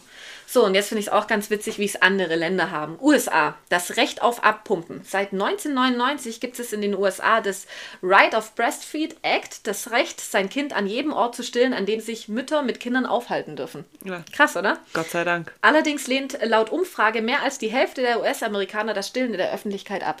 Alter, Ja. wo leben die? Zudem werden hier auch rund 33 Prozent der Babys voll gestillt. Bei einer Stilldauer von nur sechs Monaten sind es gerade noch 13,6 Prozent. Boah. Das liegt auch daran, dass es in den USA weder Mutterschutz noch das Recht auf Elternzeit wie hier in Deutschland gibt. Traurig. Dafür haben berufstätige, stillende Mütter allerdings ein Anrecht auf entsprechende Räumlichkeiten für das Abpumpen der Muttermilch. Oh, herzlichen Glückwunsch. Ja, wow. Ah, In vielen Firmen gibt es deshalb sogenannte Location Rooms. Ja, es gibt's in, im Flughafen in den USA gibt es auch. Krass. Breastfeeding Room. Das ist, sieht aus wie so ein Wohnwagen. Ja, aber bedeck dich dann klein. bitte, gell? Jalousien runter. Mich wundert, dass sie den nicht aus Glas machen, weißt du, die Raucherkasten am Flughafen. Siehst du eh nix. Jetzt ist sehr interessant, äh, da kann Olivia auch mitreden, die da ein bisschen Erfahrung hat in Frankreich. Oh, die Franzosen Sei bloß keine Merpool. Merpool. Merpool. Wenn es um die Bereitschaft zu stillen geht, gehört Frankreich zu den europäischen Schlusslichtern. Noch immer glauben dort viele, dass Stillen der Form der Brust schade. Den Ausdruck Rabenmutter kennt man dagegen in unserem Nachbarland nicht, dafür aber die Glucke. Glucke ist bei uns auch verbreitet. Als Merpool gilt eine, die ihr Kind behüten will und sie dabei gleichzeitig mit ihrer Fürsorge erdrückt, also ist was Negatives. Oberste Priorität im Familienmanagement in Frankreich ist dafür häufig, dass Mamas schnell wieder Geld verdienen sollen. Als Ersatz für den Körper, Haut und Stimmko Stimmkontakt, Stillkontakt zwischen Mutter und Kind gibt es einen Armada von unterschiedlichen Fläschchentypen sowie Schmusetiere und Schnuffeltücher, die das praktisch Ja. ersetzen sollen. Was für ein Schwachsinn. Kuba. Nur keinen Stress machen. Starke Aufregung und Stress, das führt beides nach Auffassung vieler Südamerikanerinnen zu Le Leche agitada, was wörtlich übersetzt aufgeregte Milch bedeutet. Hört sich schädlich für das Baby an und das soll es angeblich auch sein. Darum stillen Frauen in Ländern wie Kuba und Puerto Rico bei Nervosität oder Stress ab und geben ihren Säuglingen stattdessen Fertigpräparate. Wow. Weil das sonst die böse Leche agitada bekommt. ja. Mein armes Kind hat nur so eine Letsche gekriegt. Meine kriegt auch nur Letsche. Letsch, letschige Letsche. Ohnehin werden die Babys in diesen Regionen meist nur kurz gestillt. Schon früh wird das Fläschchen mit industriell gefertigter Ersatzmilch eingeführt, der häufig Mais-Sirup zugesetzt wird. Später bekommt das Baby Kuhmilch. Oh, Mongolei. Mongolei. Interessant. Ähm, Olivias Au-pair-Mädchen ist aus Ja. der Mongolei. Die haben äh, Durchschnittstemperaturen im Winter äh, Minus 35 30 Grad. Minus 30 Grad haben wir vor kurzem erfahren. Echt krass. Hier gilt Muttermilch als sehr wertvolle Nahrung und das Stillen wird oft regelrecht zelebriert. Komm, wir gehen in die Mongolei. Anstatt sich in unbelebte, ruhige Ecken zu verziehen, ermuntert äh, man die Frauen auch auf offener Straße Ja, zu das hat sie stillen. mir auch erzählt. Geil. Und selbst wildfremde Leute beglückwünschen die junge Mutter und fordern sie dazu auf, das Baby weiterhin zu füttern. Jetzt pack mal die andere Brust auch noch raus. Hey, Titten raus, Titten alle raus. Unser Mikrofon hat gerade so ausgeschlagen. Ey, ich finde das aber cool. Ja, das ist, aber das hat sie mir auch gesagt. Mega. Ähm, kein Wunder, dass die Kinder hier fast immer bis zu einem Alter von zwei Jahren oder noch länger gestillt werden. Ja, mich hat zum Beispiel gewundert, ähm, weil eigentlich sind die sehr verklemmt, Mhm, so was ähm, jetzt irgendwie zeigen, also Bikini oder sowas angeht. Aber als ich bei mir zu Hause halt, ja, mit Neugeborenen oben ohne rumgelaufen bin die ganze Zeit, der ist es nicht mehr aufgefallen. Stimmt, wo ich bei dir auch immer gestillt Nee. habe und komplett blank gezogen Ja. habe. du so, Ja, aber, weiß, aber ist auch nicht so, dass sie jetzt beschämt wegguckt Nee, nee, oder sie- sich sie- zurückzieht. sie lächelt einen dann an. Ja, und sie redet ganz normal weiter mit dir. Ja, finde ich cool. Oder geht so auch so voll nah hin und Oh, was so, hast du da? Ja, oder weißt oder wenn sie es mir abnehmen will, wenn sie eingeschlafen ist beim Stillen und sie soll sie irgendwie nehmen, dass ich was machen kann, die dockt die fast noch ab. So, also ist der Hey, völlig wurscht. voll cool. Ja, und vor so allem, soll es auch wie sein. alt ist Sergej? 19. 19, Ja, ja. guck mal. Ist doch viel geiler, wenn du mit sowas aufwächst, oder? Also ich finde es schön. Aber auch interessant, Japan. Meine Schwester hat eine lange Zeit in Japan nämlich gelebt. Ähm, auch in Japan genießen stillende Frauen traditionell ein hohes Ansehen. Zum Teil wird deshalb auch sehr lange oft gestillt, oft bis in Kindergartenalter. Allerdings folgen junge japanische Mütter inzwischen immer häufiger westlichen Trends und stillen nach dem dritten, spätestens sechsten Monat ab. Schade. Wer in Japan unter Stillproblemen leidet, der geht zur Brustmassage Oketani genannt. Über 300 japanische Frauen üben diese Massageart hauptberuflich aus. Neben der Brustmassage gibt es noch einen weiteren Brauch. Wenn sich Mütter entschließen abzustillen, malen sie sich ein großes Gesicht auf ihre Brust, das ihren Babys den Appetit auf Muttermilch. Was ein Teufel!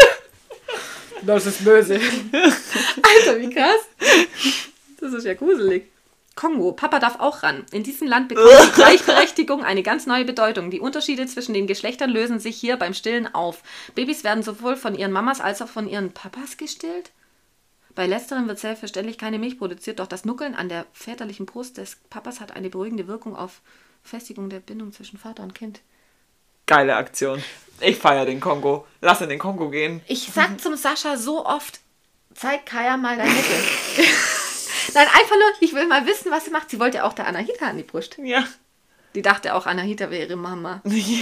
Stimmt. Kaya hat gell, vorgestern mich mit Anahita verwechselt und hat es erst gemerkt, wo Sie hat so Weile bei, entsetzt geguckt. äh, bei ihr auf dem Arm war und hat dann nur so beschämend gegrinst. So. Krass, aber mach das doch mal da. Guck mal die Kami zu deinem Mann und guck mal, ob sie... Vergiss es, da hat die einen Busch voll Haare im Mund.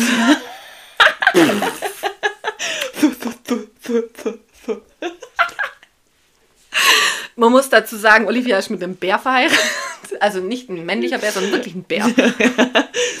Kenia, frühes Zufüttern. Bevor Mas Maasai-Frauen in Kenia und Tansania ihr Neugeborenes an die Brust legen, bekommt es traditionell zuerst einige Teelöffel Butter oder Sahne. Das ist vom Kids Dog. Der mit seiner Butter.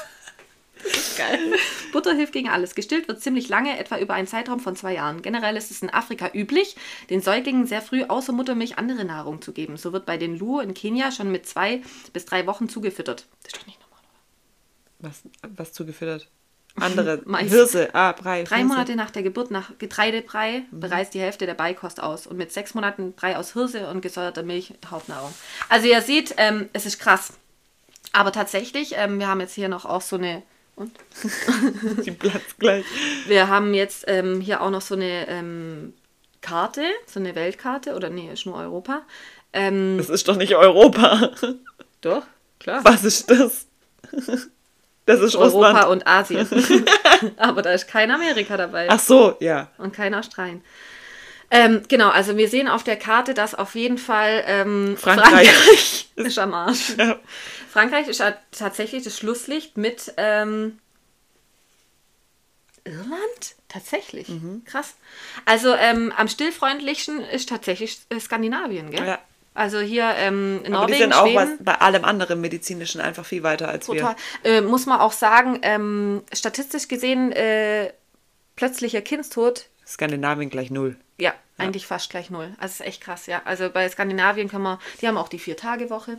Nee, die vier Aber- der Vier-Stunden-Arbeitstag. Aber die lassen auch ihre Kinder im Kinderwagen draußen vor der Tür stehen. Nein, das machen die in Sibirien, um sie abzuhärten. Das hat man früher echt so Ja, gemacht. Die waren warm eingepackt äh, und Ja, dann wurden sie... an die äh, Kälte gewöhnt. Das ist schon bitter. Ähm, Russland ist sogar besser als wir, gell? Das sind alle besser als Das ist wir. echt krass. Italien auch. Spanien sowieso. Spanien finde ich klasse. Da Mhm. habe ich auch ja gesehen, das habe ich mal, glaube ich, im Podcast gesagt, dass eine in der Mall ähm, gestillt Ja. hat, aber komplett free oben Ja. ohne. Also ja, das ist krass. Schaut man hingegen nach Abu Dhabi, dann stellt man fest, dass dort 2014 ein Gesetz verabschiedet wurde, welches Mütter verpflichtet, zwei Jahre zu stillen. Hätte ich jetzt niemals gedacht. Hätte ich jetzt auch nicht gedacht, aber gut, die dürfen auch nicht raus. Ja, dann müssen sie ja daheim stillen. Ja. Und somit äh, tun sie niemand bruskieren, wenn sie praktisch in der Öffentlichkeit stehen. Genau. Okay.